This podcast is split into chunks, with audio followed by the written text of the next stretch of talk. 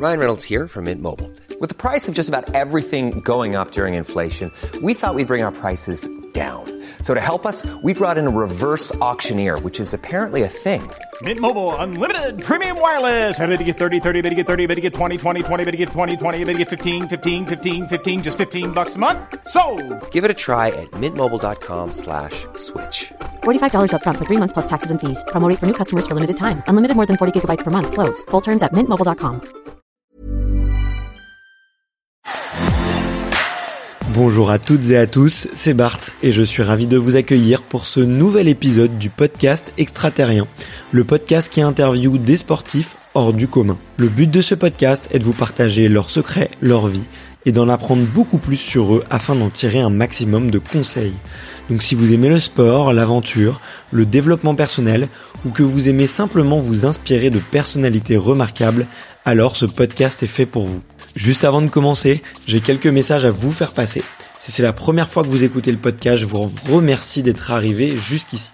D'ailleurs, je vous recommande l'épisode avec Mathieu Torder qui a traversé l'Antarctique à seulement 27 ans. D'autre part, si vous ne le savez pas, j'ai beaucoup d'ambition avec ce podcast et je souhaite aller chercher des sportifs de plus en plus incroyables. Et j'aimerais vraiment interviewer vos sportifs préférés. Sachez que l'un des meilleurs moyens de les convaincre de participer, c'est notamment de leur montrer que vous êtes nombreux à adorer le podcast sur les réseaux sociaux et sur les notes iTunes. Donc si ce n'est pas encore fait, allez mettre une note sur Apple Podcast ou iTunes, c'est vraiment ce qui m'aide le plus à inciter des sportifs à venir témoigner. Si vous écoutez plutôt sur Spotify, vous pouvez très facilement le partager en story sur Instagram, taguez-moi et je vous repartagerai. J'en profite donc pour vous rappeler le nom du compte Instagram, c'est extraterrien.podcast. Suivez-le et vous y retrouverez les coulisses du podcast. C'est aussi un excellent moyen de me faire vos retours et de me suggérer des invités. Enfin, j'ai aussi créé une newsletter que vous pouvez retrouver très facilement dans Google en tapant extraterrien newsletter. C'est le premier lien qui remonte. J'y partage des bons plans santé, matériel, préparation mentale, des livres, des documentaires qui m'ont beaucoup inspiré. Allez, je ne vous embête pas plus et je laisse place à mon invité du jour. Florian, Salut, comment ça va? Ça va bien, un peu fatigué là, j'essaye de, de récupérer euh, de Munich. Ouais. Musculairement ça commence à aller mieux mais je sens que l'énergie elle est encore un peu up là donc on y va cool. Ouais. En plus, euh, bah là, vous avez fait carton plein du coup euh, à Munich. C'était des bonnes sensations, euh, j'ai cru comprendre pour tout le monde, pour toute l'équipe en plus. Et il y a des fois, tu sais, quand tu gagnes, quand tu fais une super perf, t'as un peu l'adrénaline de la joie qui redescend un peu après et t'as le contre-coup. Je sais pas si si c'est un peu ça que tu ressens là, mais Ouais, c'est vrai que c'était un, week-end de fou euh, pour tout le pour tout le groupe et quand ça se passe bien pour tout le monde en plus c'est c'est encore mieux parce que tout le monde est dans la même ambiance. Euh, moi généralement quand je fais une quand je fais une bonne course comme ça euh, que je suis vraiment content de ma course, ça me tient plus longtemps que quelques jours. Alors c'est clair qu'au début les deux trois premiers jours t'es là à regarder un peu les réseaux et tout, t'es vraiment content, mais après tu restes euh, dans un bon mood euh, jusqu'à la prochaine course on va dire et après ça dépend de comment se passe la prochaine course donc pour le moment ça va bien, je suis content. ok, trop cool. Et euh, c'est une grosse saison là cette année en termes de de quantité de travail et de quantité de courses? Je pense que c'est une saison euh, classique, on va dire. Euh, J'ai toujours entre, pour prendre large, entre 12 et 18 courses, quoi. Ouais. Euh, là, on en a fait euh, à peu près la moitié de la saison, je dirais. Elle a commencé un peu plus tard que d'habitude, mais elle va finir plus tard que d'habitude. Ça, ça va être euh, un petit peu différent à gérer. On va finir fin novembre. On n'a pas l'habitude de finir aussi tard. Donc, euh, donc voilà, physiquement, on a l'habitude de gérer ça. Faut juste un peu adapter par rapport euh, aux habitudes qu'on a euh, sur les, les mois de fin de compète, etc. Ok. Bon bah trop cool. Bah écoute, on, on parlera un petit peu de, de ton orga. Je suis, je suis très curieux de savoir comment est-ce que tu planifies ta saison, comment est-ce que tu choisis tes courses, euh, qu'on puisse expliquer un peu aux auditeurs qui sont un peu moins au fait du triathlon que moi euh, les différentes courses qu'il y a, parce qu'entre les grands prix, euh, la WTS, il y a, faut, faut comprendre un peu aussi. Mais euh, donc si tu veux, on pourra l'aborder un peu plus tard. Mais pour l'intro, euh, les, les, les auditeurs fans de- du podcast euh, sont habitués à la, la question traditionnelle, qui est de savoir euh, quel est ton premier souvenir de sport? Eh ben, figure-toi que je me rappelle très bien de ma première séance natation avec euh, le club. Donc j'avais autour de 7 ans. Et euh, en fait, euh, dans beaucoup de clubs de natation, il y a un petit test en début d'année pour voir après où ils mettent les gamins, dans quel groupe on va en fait, en fonction de du niveau de s'ils savent nager ou pas notamment. Et moi je m'étais pété le poignet euh, un mois avant, comme je me le suis souvent pété d'ailleurs. Et, euh, et du coup je me suis pointé, euh, je me suis pointé, euh, tout le monde avait déjà commencé à nager et tout, et puis euh, et puis euh, je voulais être dans le groupe de ma cousine parce que je voulais pas être tout seul. et, euh, et je me retrouve dans ce groupe-là et tout. Je fais toute la séance et à la fin elle me dit ouais mais tu t'es mis toujours derrière. Je veux te voir nager pour savoir si tu restes dans ce groupe-là ou pas. Et donc j'ai fait un, une petite une petite longueur. Elle m'a dit non bah tu vas aller dans le groupe du dessus. Et j'ai pleuré et tout. Je voulais pas y aller. J'avais peur. et voilà. C'était pas c'était pas dit que j'y reste aussi longtemps après. Donc c'était toi qui voulais être dans un groupe moins fort pour rester avec ta cousine, c'est ça? Ouais, voilà, moi l'aspect sportif, il y avait aucun intérêt. Je savais qu'il y avait ma cousine. euh, voilà, j'étais plus à l'aise. euh. Quand j'étais petit, j'étais, j'avais du mal à aller au contact un peu des autres et tout. Maintenant, c'est différent, mais ouais, j'étais un peu timide, on va dire. Et donc euh, le fait de connaître quelqu'un et tout, j'étais, j'étais content. Le groupe, l'autre groupe, il faisait un peu des compétitions. Ils étaient, moi, ça me donnait pas trop envie à la base. Et au final, j'y ai vite pris goût. C'est c'est marrant ça, tu vois, comme euh, tu vois les personnalités, elles peuvent changer, tu vois, entre euh, l'enfant qu'on est. euh. moi aussi, j'étais très timide quand j'étais petit, tu vois.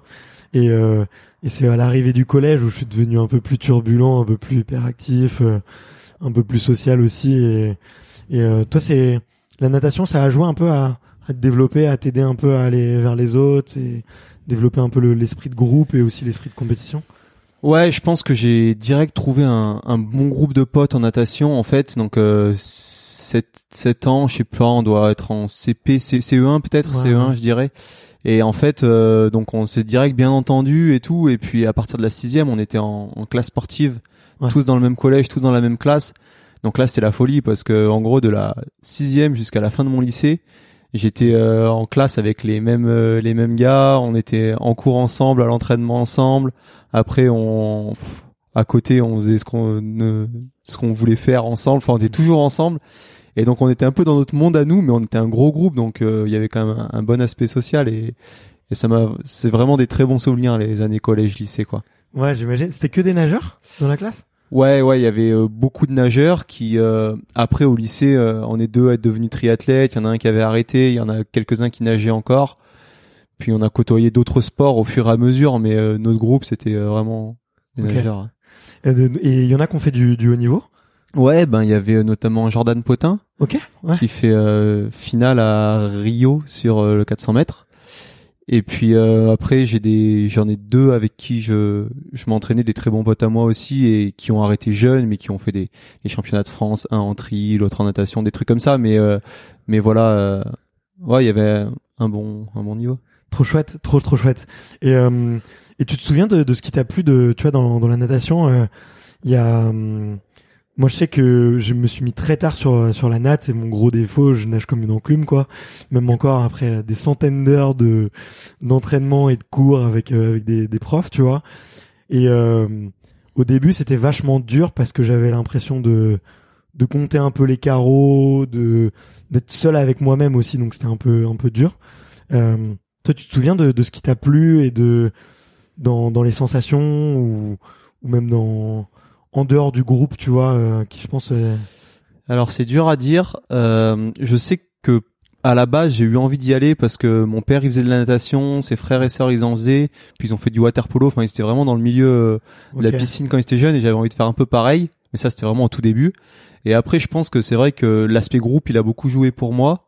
Ok. Euh, J'aimais être dans l'eau, même si pour pour le coup j'étais vraiment frileux. Donc euh, quand j'étais petit les premières années, euh, je finissais pas toutes les séances, je les finissais souvent sous la douche, mais mais euh, ouais, voilà. Et après, je pense que la compète est assez vite rentrée en compte aussi euh, parce que avec ce groupe-là, on était dans ce mood-là et euh, et donc euh, bah voilà, t'avais envie d'aller à l'entraînement parce qu'après il y avait les compètes, les machins et c'était vraiment en bonne ambiance. C'était Mm. pas ouais, je veux faire de la compète, je veux gagner machin, mais c'est je voulais progresser et être avec mes potes qui faisaient la même chose quoi.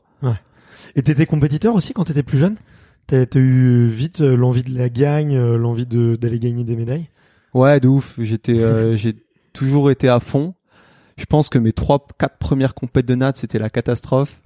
la, la première, euh, j'ai euh, raconte. dernier des deux épreuves. euh, le Ouais. coach, il m'encourageait sur le bord du bassin. J'ai cru qu'il voulait me parler. Je me suis arrêté. J'ai fini. J'ai pas touché le mur. Enfin, Ok. c'était, euh, c'était compliqué, mais au fur et à mesure, euh, j'ai commencé à prendre du plaisir et Et après, quand j'ai commencé à gagner une ou deux médailles, euh, j'étais vraiment content, alors que ça faisait ça faisait un an, mais et c'était des vraiment les compètes euh, dans le club où mais euh, c'était frustrant de jamais en avoir, de voir les autres qui en avaient et tout. Je me rappelle de ça, donc euh, donc je pense que ouais, dès le début, j'étais bien euh, compétiteur. Ok. Et t'as vite eu des des résultats, vite eu des, des capacités par rapport aux autres?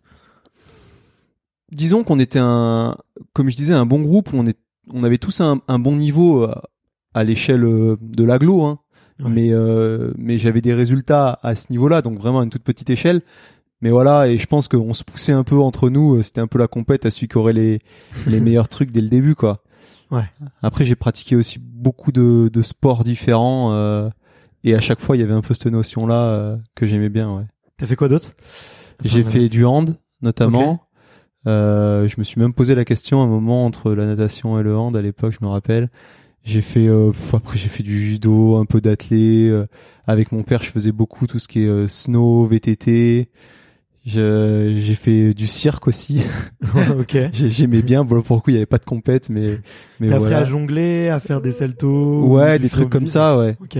Donc euh, non, j'ai fait plein de trucs et je, je me rappelle en fait, euh, mes parents ils m'amenaient au, au forum des sports en début d'année et c'est moi qui choisissais. Et à chaque fois, je choisissais deux ou trois sports. et J'y étais presque tous les soirs, mais j'avais besoin de ça aussi pour me pour me canaliser un petit peu. Ok, ouais. Donc dès dès le début, il y avait une un avant-goût de, du multisport, quoi. De d'envie de toucher à plusieurs. euh, Ouais, ouais, j'avais envie de, de me dépenser. Mais euh, franchement, c'est c'est trop cool. Tu vois, ces forums du sport euh, où tu peux euh, tous les ans euh, tester un nouveau truc. C'est euh, moi, c'est trop cool. Enfin, moi, j'en avais un aussi dans ma ville, et je sais que ça m'a permis d'explorer, de tester, d'être un peu touche à tout, de goûter à plein de sports différents. Et je trouve pour un enfant, c'est génial, quoi, parce que c'est dur de trouver son sport. Tu vois, Ouais, le sport ça. dans lequel t'es si tu te plais avec les gens qui te plaisent, avec les coachs qui te plaisent, avec euh, tout ça, euh, c'est pas toujours évident quoi. Je trouve que c'est super important et puis quand t'es gamin, tu connais pas, euh, tu les connais pas tous les sports et du coup le fait d'aller, de voir, il y a des fois des petites démos, des petits machins, c'est ça qui va te donner envi- envie en fait. Et Ouais. puis du coup au moins tu sais ce que t'aimes, tu sais ce que t'aimes pas. Et en plus de ça, euh, je pense que c'est très formateur parce que tu vas développer des, des bonnes habilités, habilités motrices euh, pour la suite, etc. Même si c'est pas le but au début, mais toujours est-il que moi, qui maintenant me retrouve à faire du sport de haut niveau, je suis content d'avoir touché à tout quand j'étais petit.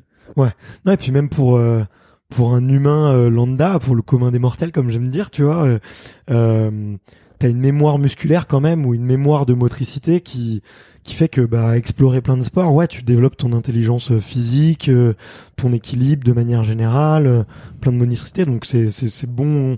Dans tous les cas, je pense que c'est Ouais, tout quoi. Puis socialement aussi, je pense. Je sais Ouais. plus avec qui j'en parlais il y a pas longtemps. Et euh, je trouve que c'est vachement plus euh, facile de nou- nouer des liens quand t'es gamin, si en plus t'es un peu introverti et tout, Ouais. dans le milieu du sport que à l'école, parce qu'à l'école euh, tu vois tout le temps les mêmes pendant longtemps, etc.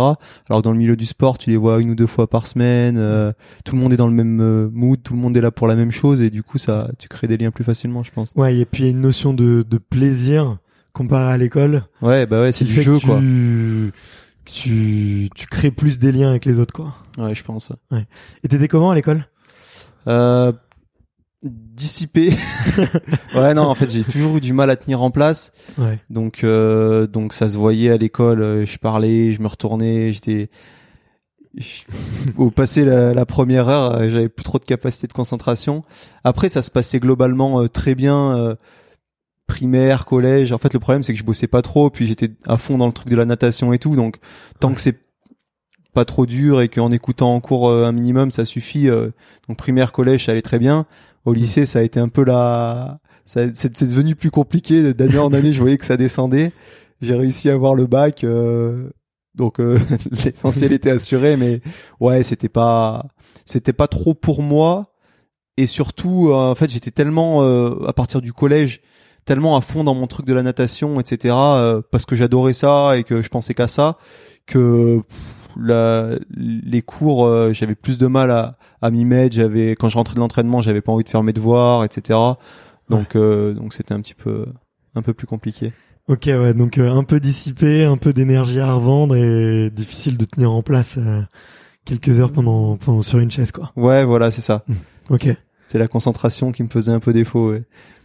Je, je devais pas être forcément toujours très agréable pour les profs. Après, je, c'était pas du du manque de respect ou euh, ou quoi que ce soit. J'avais pas envie de mettre le bordel plus que ça, mais c'est juste que c'est juste que j'avais du mal à ouais à tenir en place quoi. A- il y a eu des moments où c'était c'était un peu dur. Justement, euh, tu vois, je me reconnais pas mal dans dans ce que tu dis parce que j'étais ouais j'étais j'étais pareil. Tu vois, j'ai eu beaucoup. de- moi, j'avais beaucoup d'énergie, j'avais besoin de faire beaucoup de sport euh, et, euh, et je sais que il y avait des moments à la, la fin de matinée, euh, ça commençait à être- chaud et, et j'ai eu certains profs qui m'ont pris en grippe, tu vois, euh, juste parce que euh, j'avais euh, le cours avec le mauvais horaire pour moi, tu vois, soit en fin de journée ou en fin de matinée où tu viens de passer de 4 heures sur une chaise, t'en peux plus, t'as qu'une seule envie, c'est c'est d'aller manger, d'aller faire un foot avec tes copains dans la cour, tu vois. Et, moi, il y a eu des moments où ouais, je me sentais pas forcément bien, mais tu vois, j'ai eu perdu un peu confiance en moi à cause de certains profs qui pas, tu vois, qui me voyaient comme un élément perturbateur, comme pas concentré, comme soi-disant j'aimais pas leur matière, alors qu'en fait euh, j'avais juste envie de bouger, quoi, tout simplement. Ouais, bah, je pense qu'au collège, ça se passait relativement bien. Donc déjà, on était dans une vraie classe sportive.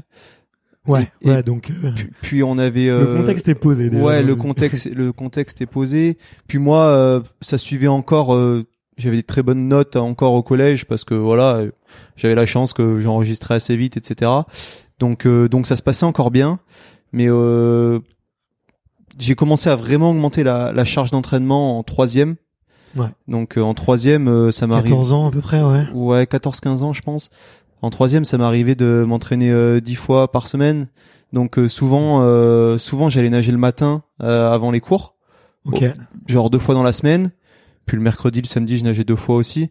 Donc euh, donc là, euh, bah, quand tu nages de 7h à 8h30, euh, t'arrives en cours, euh, t'as envie de dormir les deux dernières heures. calme. Mais au moins, au moins, j'étais assez calme, ouais. Donc euh, voilà, et c'est vraiment au lycée que ça a été compliqué parce que là, pour le coup, je m'entraînais beaucoup.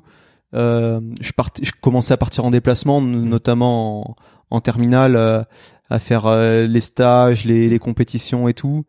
Et puis tu commences à prendre des réflexions des profs comme quoi euh, il faut choisir entre le sport et le- les études, que c'est pas le sport qui va te faire manger, etc. Enfin pareil, ils te prennent un peu en grippe, quoi. Ils sont un peu désagréables. Alors il y en a qui étaient très bien, hein, Hmm. mais euh, certains étaient un peu un peu désagréables. Et ouais, c'est vrai que c'était plus trop du, du plaisir à la fin, quoi. Enfin, Ouais, même si ça n'a jamais été vraiment du plaisir. qu'on se le gâche pas. mais ouais, le lycée c'était le la période un peu plus compliquée pour le sport. Mais moi j'étais tellement dans mon truc euh, du sport que je me suis pas posé la question, quoi. Tu dès le lycée t'envisages de faire une carrière de haut niveau? C'est ça qui te c'est ça qui te motive ou ou est-ce que tu te dis euh, je vais le plus loin possible euh, voir le niveau que je peux avoir et puis euh, je choperai bien un job ou un truc dans, dans ce passage-là ou peut-être direct en tête euh, de d'être athlète et euh, d'aller chercher des médailles? En fait, je me suis jamais posé la question jusqu'à ce que je devienne euh, sportif euh, de niveau avec euh, Le statut le, euh, officiel. statut, etc. Mais je me suis jamais posé la question. Moi, j'étais déjà à l'époque où je nageais, quand à 15 ans tu nages 10 fois par semaine, tu peux. Mais moi, j'étais là à nager, nager. je me posais- je sais pas, je j'aimais bien. Je pensais à la prochaine compète. Je pensais même pas à l'année d'après, mais voilà, j'étais. En fait, je me posais pas la question. Et c'est vrai qu'au lycée, c'était un peu la même chose. Hmm. Quand je me suis mis au triathlon, j'étais dans mon truc. Je me disais ah ouais, là il y a une compète, je veux faire ça. Euh, cette compète, j'aimerais bien me qualifier pour la prochaine, etc. Mais euh, ça allait pas plus loin ma réflexion. Ok. Et en gros, euh, en gros, je pense que la première fois qu'un qu'un club m'a proposé un peu d'argent, euh, je devais avoir 19 ans, donc c'était ma première année de fac. Et euh, je me suis dit, ah ouais, on peut gagner de l'argent, je savais pas. Et donc euh, bah, j'ai dit ouais, cool, je viens. et puis euh, et puis en fait voilà, ça s'est fait progressivement, mais à chaque fois c'était par euh, par les objectifs sportifs, mais à court terme. Je me suis jamais dit euh, ouais dans 10 ans je vais être euh, je vais être sportif professionnel ou je veux faire ci. J'étais là ah ouais bah cool. euh, là si je fais cette compète et que je fais un bon résultat, je peux me qualifier pour cette compète qui est en fin d'année. Hmm. Ah bah j'ai envie de faire ça. Et je me posais pas plus de questions que ça en fait. La Ouais. première fois que j'ai réfléchi à plus d'une année, c'est peut-être en 2014 quand j'ai commencé à me dire ah ça va être un peu chaud pour les jeux, mais aussi ça peut se faire peut-être. euh, et euh, et du coup euh, là j'ai commencé à me dire ah ouais dans deux ans peut-être que, mais avant ça euh, je pensais pas, à- je regardais pas deux ans devant quoi. Ouais, ouais, je, je, je vois bien ce que tu veux dire. Bon, on va reparler un peu de ton, ton parcours en junior parce qu'en plus, tu as eu des, des super résultats. Euh, tu fais vice-champion du monde en U23 et en U20, tu fais champion du monde, c'est ça? Euh, en fait, j'ai fait champion du monde junior donc euh, en 2013 Ouais. et champion du monde espoir en 2014. Donc, euh, Ouais. ça, ça fout la pression, non? D'être euh, d'emblée, euh, d'avoir des top résultats Parce que t'as t'as quel âge à ce moment-là? T'as 20 ans, ouais. Ouais, du coup 19, j'avais 20 ans. ouais, j'avais 20 ans, ouais. J'avais 20 ans. Bah ouais, du coup, c'est un peu ce que je disais. Du coup, à 20 ans, euh, en 2014, je fais champion du monde espoir après avoir gagné en junior. Et euh, du coup, tu dis ah ouais, vas-y, il y a les jeux dans deux ans. Euh, en même temps, t'as pas encore le niveau d'un élite, loin de là. Ouais. Et euh, et euh, surtout, euh, j'arrivais à avoir des, des très beaux pics de performance, mais j'étais aussi capable de faire des, des grosses bouses. et en fait, euh, du coup, euh, j'ai un petit peu mis, euh, on va dire, la charrue avant les bœufs, à vouloir euh, courir les, toutes les WTS pour pour essayer de me faire des points, de me qualifier et tout. Et euh, et je pense que ouais, pendant un, deux ans, euh, à vouloir gagner trop de temps, à être trop impatient, j'ai au final perdu un peu de temps dans ma dans ma construction euh, en tant qu'athlète à plus long terme. Ouais, mais c'est un peu le, le jeune euh, qui est plein d'énergie et qui a envie de dévorer, euh, qui a envie de dévorer le circuit, quoi. C'est normal. Ouais, voilà, voilà. Et puis tu as toujours l'impression d'être en retard, même même si t'es en avant, t'as toujours l'impression d'être en retard. Donc euh, donc ouais, j'avais du mal à relativiser et, et à faire les choses dans l'ordre. Et attends, parce que depuis le début, là, on a parlé de natation. Là, on vient de switcher au triathlon. Et j'ai, je crois, j'ai lu, j'ai lu dans dans ma préparation que t'avais commencé euh, le tri à 16 ans, 17 ans, au final? Ouais, euh, alors. tu peux, euh, tu peux raconter un peu comment tu fais le switch? Parce que ça va super vite si du coup euh, tu fais champion du monde à 19 ans. Ouais, en fait, euh, donc. euh, Comment tu passes de la, de la natation au tri? Bonne question. euh, alors c'était en première ou en seconde? Je sais plus. Je pense que c'était en seconde. Ouais. Donc, euh, en fait, j'ai fait. euh, en seconde, je faisais encore de la natation, donc c'est en première que j'ai fait le switch, je dirais. Ok. Et en fait, euh, donc j'ai j'avais fait euh, dans l'année de la première, j'avais fait tout l'hiver en tant que nageur. J'avais fait les championnats de France en petit bassin en décembre. J'étais en train de me préparer en, en mars, euh, en mars avril. J'étais encore, euh, j'étais à deux semaines. Je me rappelle. En fait, j'ai arrêté un jour la natation sur une séance. en fait, euh, j'étais en donc j'étais en train de me préparer pour les championnats de France euh, jeunes qui étaient en avril. Et on Ok. était deux semaines avant, et puis j'étais sur une séance et tout. euh, et euh, j'arrivais pas sur cette séance. Puis euh, à l'époque, ça se passait pas très bien et tout. j'en- Je savais pas trop, j'en avais un peu marre et tout. Et puis euh, pendant la séance, je me suis un peu euh, engueulé avec le, le coach avec qui j'étais à l'époque, mais euh, une petite engueulade en entraîneur, athlète, enfin athlète, coach, rien de méchant quoi. Et euh, je suis sorti de l'eau et j'ai dit euh, au milieu de la séance, et j'ai dit ouais j'arrête. Ok. Et, euh, et du coup, euh, mon ancien entraîneur, qui entraînait deux trois athlètes, deux trois triathlètes, notamment un très bon pote à moi, le lendemain, je l'appelle et je lui dis ouais, euh, je suis sorti, j'ai arrêté euh, entraînement en triathlon. Et, euh, et du coup, il me dit euh, t'es sûr et tout. Donc mon père, il était là, il me disait mais tu peux pas arrêter. Il était, pré- je crois qu'il était président ou vice- vice-président euh, du club euh, de natation à l'époque. Je me dis Ok. tu peux pas arrêter comme ça, t'es sûr? Enfin, ça fait dix ans que tu fais ça à fond et là d'un coup du jour au lendemain, je fais ouais non c'est bon j'arrête. Et je me suis mis au triathlon comme ça, ce jour-là. Donc j'ai pas fait les championnats de France de natation parce que j'avais décidé de me mettre au triathlon. Et euh, voilà, quelques, j'ai fait euh, quelques semaines d'entraînement donc avec euh, mon pote de l'époque. Et puis euh, je suis arrivé au championnat de France de duathlon. Globalement, le niveau physique était pas mal. Je fais cinquième, je crois, avec les deux meilleurs temps course à pied. Bon, c'est une catastrophe à vélo parce que j'arrivais pas à rouler droit, j'étais pas à l'aise Ouais. dans un pack et tout, mais mais du coup euh, suffisamment pour que ça me plaise quoi. Et donc après, j'ai continué, j'ai commencé euh, à m'entraîner un peu plus sérieusement l'été. J'ai fait les championnats de France de triathlon où je fais deuxième, donc j'ai eu une première petite Ah sélection ouais, et tout. direct. Ok, ouais. Et, euh, et voilà, c'est comme ça que je m'y suis mis en 2000, euh, 2011 du coup. Ouais. 2011. Ouais. Ouais, donc t'as as assez rapidement des résultats et ça te motive et, et du coup t'es t'es parti pour. euh, Ouais, exactement. Ouais. Et tu courais un peu avant et tu faisais un peu de vélo ou pas du tout? Alors euh, j'ai fait pas mal de VTT avec mon père euh, le week-end, comme ça. Ouais. euh, mon père il faisait du VTT un peu tous les week-ends, du coup euh, souvent il m'emmenait et tout et et je kiffais, mais euh, j'en faisais moins depuis 2-3 ans parce que du coup je nageais beaucoup. Ouais. Et, euh, et la course à pied, en fait, le club de Nat nous faisait faire les les cross UNSS. Donc Ok. Euh, des collèges cross euh, au collège quoi, Ouais, ouais, je vois très bien. ouais. départementaux et académiques. Et du coup, euh, à la reprise aussi, souvent la- le premier mois, vu que la piscine était en vidange, ils nous faisaient courir un petit peu, on faisait des foot, euh, machin. Enfin, le premier mois, c'était un peu multisport avec le club de Nat, mais c'est tout. Ok. Ouais, mais c'est, c'est, ouais, bon, c'est, après, c'est des petites, des petites courses, mais qui font que t'en as un peu dans les jambes, quoi. Ouais, voilà, c'est ça. découvres Pas, ouais. Et puis je sentais direct que j'aimais bien. En fait, j'aimais bien courir et ça me paraissait presque plus naturel que la natation. euh. Alors la natation, forcément, une fois que je nageais euh, plein de fois dans la semaine, euh, c'était devenu très naturel. Mais je veux dire, euh, en, en feeling, euh, c'était un peu plus naturel pour moi la course à pied dès le début. Ok, ouais. Et du coup, c'est ça qui te donne un- envie de te mettre direct au triathlon? Je pense que c'est pas mal l'ambiance qui m'a donné. euh, c'est c'est assez convivial le triathlon quand quand on commence et encore maintenant d'ailleurs. Euh, il y sûr. a une bonne ambiance. Euh, T'arrives sur une course et tout le monde ensemble. T'es au bord du lac, il fait beau.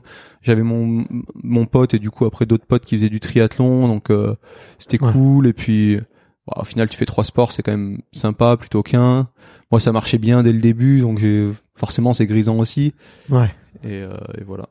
Non, mais je suis, je suis assez d'accord avec toi, tu vois. euh, moi, je recommandais à tous mes potes, tu vois, d'aller, euh, soit aller voir un, un grand prix de triathlon ou, ou d'aller à l'arrivée ou sur le village d'un Ironman parce que t'as toujours une ambiance un peu particulière où, où les gens se connaissent, tu vois, ils se disent bonjour, euh, c'est, c'est assez convivial, euh, il y a, il y a des codes, c'est une petite famille, tu vois, et au final, euh, les gens se connaissent, tu vois, et, et ça s'apprécie, tu vois, je trouve, et, et c'est vrai que ça en fait un sport assez, euh, assez convivial. Ouais, ouais, et puis même avant la course, que ce soit au niveau régional ou euh, international, je trouve que ça va moins euh, jouer du regard, machin, comme en natation, essayer d'intimider les autres, parce qu'en fait, il y a le fait que, je pense, l'épreuve est tellement longue et difficile que pff, tu te, tu te bats d'abord euh, contre contre toi-même, quoi.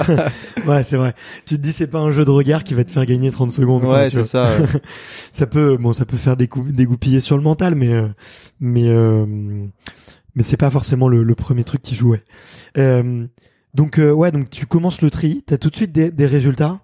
Euh, t'es à deux ans des Jeux, t'es champion du monde espoir, vice champion du monde espoir. Champion du monde espoir. Champion du J'ai fait vice-champion du monde, mais euh, plus tard, en fait, je suis retourné en espoir. euh, en gros, il y a quatre années d'espoir. Ouais. La première année, j'ai gagné, et la dernière année, la quatrième, j'ai fait deux. Ok. Pourquoi t'es revenu en arrière? Euh, parce que la fédération n'avait pas voulu me sélectionner pour le, la finale élite, Ok. parce que j'avais pas fait les critères. Mais ils m'ont dit que j'avais pas le niveau, et euh, et du coup, euh, j'avais le droit de courir cette course, qui était en même temps au même endroit. Et donc j'ai couru, mais c'est vrai que c'était stressant parce que je me disais ouais, je peux faire que moins bien. Et effectivement, j'ai fait moins bien. mais c'était quand même un, c'est un bon souvenir. On avait fait une échappée avec Léo et tout. euh, c'était cool. Ouais. À l'époque, on s'entraînait ensemble, donc euh, Mais euh, depuis combien de temps vous vous connaissez du coup avec Léo? Ça fait un bail? ouais, vous bah, me suivez sur le sur le circuit? ouais. Léo, il a deux ans de moins que moi. Donc euh, vraiment, quand j'étais junior, que moi aussi je venais de commencer, je le voyais, on va dire, euh, d'un œil parce qu'il courait euh, contre un, un gars qui était deux ans plus jeune, avec qui je m'entraînais aussi. Mais euh, mais après, il je pense qu'il a débarqué fin 2015 à Grenoble. Ok. Et il est resté, on est resté cinq ans ensemble, dont le début où on s'entraînait. Des fois, on est parti en stage dans le sud à deux. Ouais. On faisait la semaine, on prenait un appart, euh, on faisait la semaine tous les deux, euh, faire tous les entraînements tous les deux. Donc euh, ouais, on se connaît vraiment bien. Ça, ça aide justement d'avoir un super pote, justement pour euh, passer un peu les, tu vois, les grandes étapes d'une carrière pro, tu vois, où, parce que vous tous les deux vous avez super bien marché en junior. Derrière, il y, a, y a certains athlètes qui s'écrasent, tu vois, quand ils arrivent dans l'élite et, et qui ont vraiment du mal. Vous, euh, forcément, tu vois, ça met un petit peu de temps avant de- d'aller d'aller choper tes, tes premiers gros résultats, mais vous, ça, ça a quand même été euh, très constant, je trouve. Euh, hormis peut-être, euh, tu vois, quelques courses où vous avez un peu plombé, mais ça aide justement d'être deux pour euh, passer les jalons et, et, et avancer. Ouais, je pense que c'est intéressant. En plus, on a un profil différent avec Léo. Donc en gros, quand il est arrivé, moi j'avais déjà fait quand même des résultats pas mal à l'international. Ouais. Euh, J'étais en train du coup de préparer un peu les, d'essayer de me qualifier à mes premiers jeux. Lui, il était encore junior, donc il n'avait pas encore couru en, éli- en élite, etc. Et euh, et en fait, euh, donc déjà euh, sur l'aspect sportif, lui, euh, tu prends sa carrière juste sur les euh, 5 8 dernières années, c'est Ouais. un modèle de régularité, de clair. progression. Genre, je pense qu'il y en a pas pas beaucoup qui ont fait. euh, il a réussi à faire euh, une course à chaque fois mieux que la précédente pendant dix ans, et ça, il y en a pas beaucoup qui ont fait ça. Et, euh, et moi, c'était plus euh, des pics très hauts, des pics très bas et tout. Puis même dans l'approche, euh, il était très très carré sur tous les à côté, etc. euh. et euh, moi, l'entraînement, j'ai toujours été euh, ultra investi à vouloir en faire plus, etc. Mais par contre, sur les à côté, j'avais du mal euh, au début à être bien carré sur la bouffe, euh, sur me coucher tôt, sur machin. Et donc Ouais. en fait, euh, même si euh, à l'époque sportivement il était moins bon que moi quand on a commencé à s'entraîner ensemble, ça s'est vite, enfin ça s'est vite nivelé. Mais euh, au début, en tout cas, c'était ça. En fait, il m'a beaucoup apporté sur euh, sur plein d'aspects extérieurs aussi, sur euh, et donc je pense qu'on s'est tous les deux, on s'est tous les deux fait progresser. Et puis quand tu passes euh, 15 heures par semaine sur le vélo, euh, t'inquiète que tu parles d'entraînement, de qu'est-ce qu'on doit faire, machin. Donc euh, non, c'est, je pense que ça, on s'est bien aidé, ouais. Ouais, puis quand t'as parlé assez d'entraînement, tu parles d'autre chose. Ah ouais, bah, il faut Donc, trouver des sujets. ouais. ok. Mais euh, enfin, c'est vachement, euh, je trouve, euh, comment dire, euh, pas émouvant, mais tu vois, il y a un côté euh, sympa, tu vois, de vous voir évoluer tous les deux et de voir euh, performer aussi tous les deux. Et quand on voit des, résultats comme euh, comme le week-end dernier, euh, forcément, tu te dis, putain, c'est chouette, tu vois ce qu'ils vivent tous tous les deux. Et et euh, et bon, après, on se doute qu'il peut y avoir des clashs ou des des petits moments où où ça se dispute, mais en tout cas, c'est ça fait une, une belle amitié, tu vois, une amitié saine, tu vois, il y a un peu de compétition, mais euh, mais avant tout euh, de l'entraînement, parce que c'est la majorité de, de ce que vous passez ensemble, quoi. Ouais, carrément, c'est cool. Et moi, je pense que, enfin, moi, en tout cas, c'est ma perception du, du sport et du haut niveau, c'est que, c'est que il faut le partager, il faut euh, pas être tout seul dans son coin et pour euh, pour avoir la l'expérience complète, quoi. Et partager le, le truc. Et je pense que ça peut nous, nous rendre que meilleurs donc tant mieux. Après c'est clair que bah quand euh, avant Tokyo euh, c'était possiblement euh, lui ou moi qualifié ou euh, pour le relais etc bah il y a des moments où c'est un peu plus dur mais après euh, on a- à la fin on arrive toujours à faire euh, la part des choses euh, la course c'est la course euh, le reste l'entraînement c'est l'entraînement. Enfin c'est pas parce que t'es t'es méchant avec un gars que tu seras meilleur que lui sur la course. Donc voilà s'il fait une bonne course, je suis content pour lui, et que moi je fais une mauvaise course, je suis déçu pour moi, et inversement, et puis, euh, et puis voilà, mais euh, c'est vrai que, que c'est cool. Bah ouais, ouais, carrément. Tu penses que c'est important d'ailleurs euh, pour avoir une bonne équipe et on peut dire qu'on a une super équipe de France, tu vois, avec euh, les, les résultats qu'il y a en relais mix, euh, les, les, les, les différents résultats qu'il y a pu avoir. Je crois que c'est à Munich, euh, non c'est attends c'est euh, c'était c'était à Montréal l'année dernière aussi, euh, où pareil où vous, où vous, vous faites un trio sur le podium. euh, Ouais. euh, donc tu vois, il y, a y quand même un super niveau. euh, euh, je pense que la France fait partie des grandes nations, tu vois, du, du, du triathlon. Et, euh, et encore plus, je vais dire, ces 5-6 dernières années. Tu penses que c'est euh, c'est nécessaire et c'est important d'avoir une bonne ambiance dans les vestiaires, une bonne ambiance entre vous pour euh, pour réussir? Alors, je pense que euh, d'un point de vue individuel, ce qui nous fait vraiment progresser, c'est le fait qu'on est nombreux. Là, c'est la densité. Ouais. Parce qu'en fait, euh, Il y, a- il y en a euh, t'as beau être costaud, t'es jamais sûr d'avoir ta place euh, sur les sélections, d'avoir ta place dans le relais et tout. Et donc, euh, ça te pousse à être meilleur. Tu, tu te reposes pas sur tes lauriers, quoi. Mm.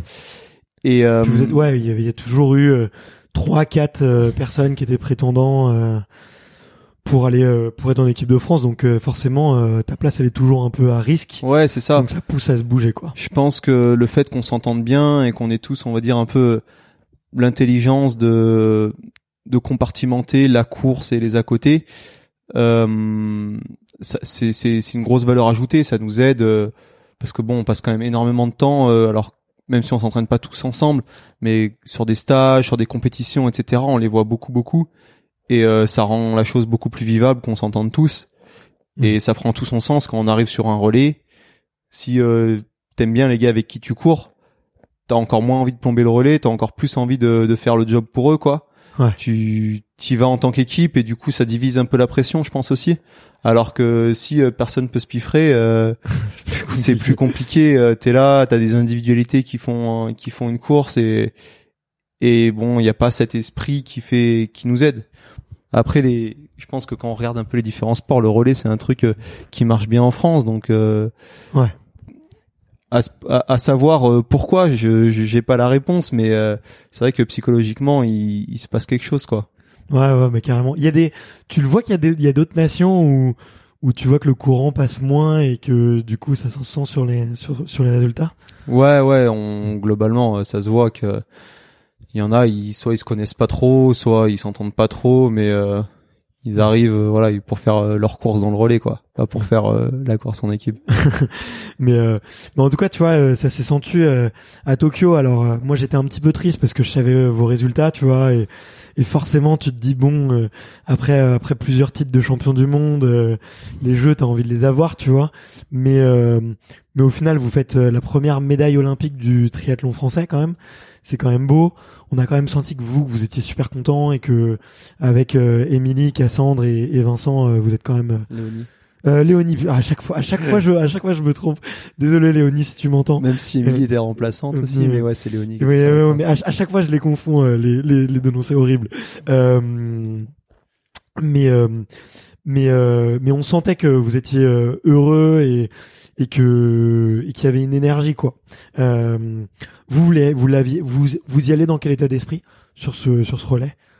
Bah nous, on y allait. Alors euh, forcément, euh, il y avait de la pression, etc. Mais on y allait pour gagner parce que on avait gagné, euh, comme t'as dit, les, les trois derniers championnats du monde, le test event. Au final, on a, on a même gagné après le championnat du monde cette année. Donc euh, c'est clair que euh, sur le papier, bon, euh, troisième, c'est, on peut prendre ça un peu comme euh, comme une petite défaite. Et sur le moment, c'était un petit peu, c'était partagé, on va dire, comme sentiment parce qu'on était très content de faire une médaille. T'as beau être euh, ultra favori, c'est des Jeux Olympiques et la médaille, il faut la faire. Et on a réussi à la faire, donc c'est cool. Après, c'est clair qu'on aurait préféré gagner. Euh, ça s'est pas passé. Je pense qu'on avait eu euh, sur beaucoup de relais les années d'avant tout qui s'alignait correctement parce que euh, il y a besoin d'un petit, il y a toujours besoin d'un petit peu de réussite, euh, qu'il y ait aucun couac, etc. Et c'était le cas. Là, ça s'est pas tout aligné parfaitement. On a eu un poil moins de réussite que ce qu'on peut avoir, mais euh, sur euh, la force de chacun, tout le monde a fait euh, la course du mieux qu'il pouvait. Et sur la force de chacun, on a réussi à accrocher la, médaille de bronze en revenant en plus sur le dernier relais sur la tête avec Vincent qui qui nous a bien fait vibrer d'ailleurs parce que voilà il a il a vraiment tout Oui. tenté pour euh, Ouais, il a pour gagner quoi Ouais, il a failli, il a failli. Euh... C'est, il, il part à l'attaque, c'est ça, sur euh, le vélo. euh, Il y a l'anglais ouais devant il, lui. il, il revient sur l'anglais euh, après avoir bouché un gros trou et en plus il en plus il attaque directement il a essayé il savait que l'anglais était très fort à pied il a joué avec ses forces à lui et, et voilà et, et donc euh, c'est vrai que jusqu'au dernier moment on, on y a Mm. cru et il y avait un, un tout petit goût d'inachevé mais en fait en relativisant on était déjà très content de Qu'est-ce qu'il a manqué selon toi? En fait, euh, donc on avait on avait fait le le choix en tant qu'équipe parce que c'est vraiment euh, nous les athlètes qui décidons euh, de la enfin de l'ordre et de la Ouais. stratégie. De mettre Léonie euh, en première relayeuse. Euh, et euh, malheureusement il y a eu une échappée à la sortie de la natte on savait que elle a elle elle est pas du- elle a pas le niveau pour prendre les échappées s'il y a une ou deux filles qui se barrent et en fait, en général, euh, en général, ça se regroupe tout. Et là, c'est vrai que les filles devant, elles ont été fortes, elles ont réussi à maintenir l'écart. Donc ça a mis euh, notamment les Anglais, et les Américains un peu sur orbite. Mais euh, après derrière, euh, elle fait, elle fait une super course, elle, elle court super vite, etc. Et, et donc, donc voilà, en fait, elle a fait la course, la meilleure course qu'elle pouvait. Elle fait une très bonne course. C'est juste que il s'est trouvé que les nations, elles ont réussi à bien s'entendre devant. Ouais. Et euh, c'est pas toujours le cas. Donc, euh, donc voilà, derrière. euh, Derrière, moi, pareil, euh, j'essaye de faire une bonne course. Euh, ils sont quatre devant moi. Je me retrouve heureusement avec le Belge qui m'aide beaucoup à vélo. Hmm. Euh, je prends un petit trou en hâte aussi. Donc euh, voilà, on a tous euh, tous fait une bonne course, mais euh, avec euh, avec nos forces et faiblesses du moment, quoi. Ouais. Donc euh, pareil, euh, voilà. En fait, il y a, y a plein de petits trucs où euh, ça aurait pu basculer du bon côté et ça ça l'a pas fait. Mais au final, c'était quand même globalement tout le monde a fait une bonne course, sinon on n'aurait pas fait la médaille. Ouais, bah clairement, clairement. Mais et puis c'est aussi un peu, c'est la beauté du tri, tu vois. Euh, tu peux faire les meilleurs temps euh, sur la piste, euh, avoir avoir envoyé être celui qui envoie le plus de watts, tu vois, ou ou celui qui fait les meilleurs temps en piscine. Mais le jour de la course, bah il y a trois sports euh, et du coup bah t'as trois fois plus d'imprévus. Il peut se passer trois fois plus de trucs et, et c'est pour ça que que c'est un sport un peu magique quoi, avec avec des courses qui sont qui sont vraiment loin d'être jouées à l'avance quoi. Ouais carrément parce qu'en fait c'est pas comme on va dire de la natation ou de l'athlé sur la piste où chacun est dans son couloir chacun va faire euh, va courir le plus vite possible ou nager le plus vite possible et le plus rapide à l'arrivée il a gagné nous euh, alors c'est clair que celui qui passe la ligne d'arrivée en premier il a gagné mm. mais euh, suivant les dynamiques de course c'est pas forcément le plus fort ou c'est pas forcément le plus complet et, et ça peut vite tourner que ce soit en natation à vélo même en course à pied par rapport aux efforts qui ont été produits avant sur le vélo donc en fait jusqu'au dernier moment on peut pas vraiment savoir donc nous, notre but, c'est d'arriver avec le plus d'armes possible pour avoir le plus de contrôle possible sur la course. Mais on peut jamais échapper au fait qu'on dépend des autres aussi, quoi. Ouais, Et dans un relais, c'est multiplié par 4. Donc, euh, Donc euh, ouais. Mais euh, mais ouais, bah en tout cas, c'était une vraiment une belle course. Et puis euh, c'est vrai que tu vois, c'était c'est moins autant le triathlon peut être télévisé de temps en temps, autant le relais, ça l'est très rarement.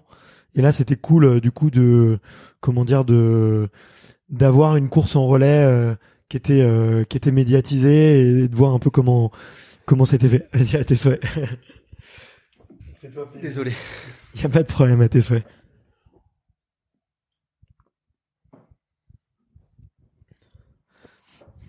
Mais euh, mais chouette souvenir. Est-ce que c'est c'est est-ce que c'est un de tes c'est quoi ton meilleur souvenir d'ailleurs de course? Ta plus belle course euh... Des bons souvenirs, je commence à avoir, en avoir pas mal, donc c'est cool. Ouais, euh, J'en ai quelques-uns, mais ils sont ils sont différents. Les, je pense que celui qui m'a procuré le plus d'émotions, c'est ma victoire euh, sur la WTS des Bermudes. Ouais. Parce que c'était en 2019, c'est ça? 2019. Ouais. Sur un CD. Euh, à l'époque, c'est vrai que j'avais un peu la réputation euh, d'avoir du mal à passer sur CD, d'être meilleur sur sprint et tout, mm. donc que je gagne ma première WTS sur CD, c'était quand même quelque chose. CD pour préciser aux auditeurs qui connaissent pas, c'est la distance, c'est le format. Ouais, ouais, ouais. Donc euh, CD, c'est 1500 euh, mètres natation, 40 km de vélo, 10 km de course à pied. On dit aussi M. Ouais. Ou, format olympique. Maintenant on dit M, c'est vrai. Et, euh, et sinon, des fois, on a des distances qui sont moitié plus courtes. Et le sprint. Ou le S. Et c'est ça. voilà. Et, euh, et donc ouais, en plus, il y a pas de souci. En plus, c'était euh, une période où j'étais vraiment pas très bien. Euh, j'avais plus trop d'envie de m'entraîner. J'avais pris une une grosse désillusion un mois, un mois et demi avant. Je comprenais pas. J'avais l'impression que j'y arriverais pas. J'avais limite envie d'arrêter l'entraînement, etc. Donc je me suis pointé là-bas un peu euh, amoindri. J'étais même un peu blessé. Ça faisait une semaine que j'arrivais pas trop à courir et tout à croire que ça m'a réussi de pas courir. et au final, ouais, je fais une super course, je gagne la course et tout. Donc, euh, ça a fait un, gros ascenseur émotionnel entre avant la course et après la course. Et donc pour ça, c'est et d'autant plus que j'ai vraiment eu des très bonnes sensations, le genre de sensations euh, qui arrivent pas souvent. Donc, euh, donc non, c'est vraiment un bon souvenir. Ouais. Il se passe quoi ce jour-là? T'as tu te dis j'ai rien à perdre, je suis mal préparé, du coup tu vas avec une liberté d'esprit euh, qui est différente. C'est selon toi, si tu dois analyser un peu euh, un peu plus en détail cet événement, qu'est-ce qui le fait de ne pas avoir couru qui te repose et du coup, tu sais, des fois ça fait du bien un peu de d'avoir un peu un trou dans la préparation quand même. Mais... Ouais, bah, moi déjà je pense que je, travaille beaucoup en prépa mentale parce que ça a toujours été euh, un, un, point faible chez moi. Et c'est vrai que le, le, la plus grosse réflexion que j'ai pris le plus souvent, etc., c'est ah ouais, mais euh, toi, euh, problème c'est dans la tête, on sait que tu peux le faire, etc. Euh, mais en fait, dire à quelqu'un qui a du mal à psychologiquement à, à pas stresser ou à se mettre à mettre ça en place le jour de la course, c'est comme dire à quelqu'un qui court pas assez vite, ah mais toi le problème c'est que tu cours pas assez vite. Ouais. On le sait, mais euh, trouver la solution, c'est pareil en fait. Et il y en a qui sont euh, très forts euh, physiquement et qui auront toujours du mal à passer. Il y en a leur point faible, ça va être qu'ils sont très forts mais qui se blessent. Il y en a d'autres, ça va être voilà. Et en fait, chacun son point faible. Moi, je sais que c'est ça, et, et donc je pense que ça m'a. je, je, pense que ça m'a. C'est clair que le fait de de pas être très en forme, de pas savoir trop où j'en étais, bah au moins je me suis mis zéro pression quoi. Ouais. Et je me rappelle deux jours avant la course, j'avais j'étais allé voir les- le coach national. Je lui dit ouais, écoute, euh, c'est pas sûr que je puisse courir. Euh, Si c'est pas le cas, euh, je ferai le, le domestique pour aider les gars en vélo, quoi. Ok. Euh, au final, euh, avant la course, je savais que j'allais courir, mais euh, mais j'ai décidé ça euh, la veille au soir, quoi. Et puis je m'étais dit bon ben, vu que tu sais qu'à pied c'est un peu limite et tout, quand tu pars à pied, tu regardes pas les autres, tu baisses les parce que ça part très vite en triathlon. Ouais. En fait, euh, Ouais, autant vous faites la transition et on voit que, que ça Ouais, direct. autant en athlé, les gars, ils essayent d'avoir un pacing bien plat pour euh, Hmm. aller le plus vite possible. Autant, autant en triathlon, déjà, tu poses le vélo, t'as les plus à 180 en général. Ouais. Et puis c'est un peu, ça part un petit peu à l'intox, etc. Et donc en fait, euh, ça part très très vite. Et moi, j'ai- j'ai un peu de mal avec ça en plus. Et donc là, je m'étais dit, bon, tu t'en fous, euh, tu t'en fous des autres, tu baisses les yeux et euh, tu pars à l'allure euh, à laquelle tu sens que tu peux courir 10 bornes, Hmm. mais pas plus vite, quoi. Et donc en fait, c'est ce que j'ai fait. Et euh, je me suis mis dans ma bulle et fin du premier tour, j'étais euh, 15 secondes ou 13 secondes derrière la tête, je crois. Et sauf qu'en fait, j'ai vraiment lissé mon allure et à un moment donné, euh, je lève la tête et j'étais en train de revenir sur eux. Et à partir de là, je me suis dit, bon, vas-y, reste dans ton truc à fond. Et donc, je suis rentré sur eux comme ça. Et après, on était quatre. Puis ça s'est joué euh, au finish. euh, Il y avait une bosse, j'ai attaqué dans la bosse. Et... Donc après, c'était du, du bonus, quoi. Mais ouais, vraiment, toute la, toute la mise en route, la première partie de course à pied, c'était, euh, mon objectif, c'était juste de faire ma course. Ouais. Et euh, je pense que ça m'a beaucoup aidé. T'es dans le flow sur les derniers, les derniers kilomètres? Tu, tu sens qu'il se passe un truc, euh, Ouais, je sens que, je sens que je suis, euh, t'as les jambes Alors c'est- ou- toujours euh, c'est toujours très dur. Hein. C'est des même quand t'es bien, euh, Ouais. c'est quand même dur. Tu sens que, que t'as plus trop de marge, quoi. Tu vois, musculairement et tout, tu sens que ça devient dur. Mais euh, je sentais que j'étais, euh, c'était très dur, mais que j'étais pas, j'avais encore un, tout petit peu de réserve.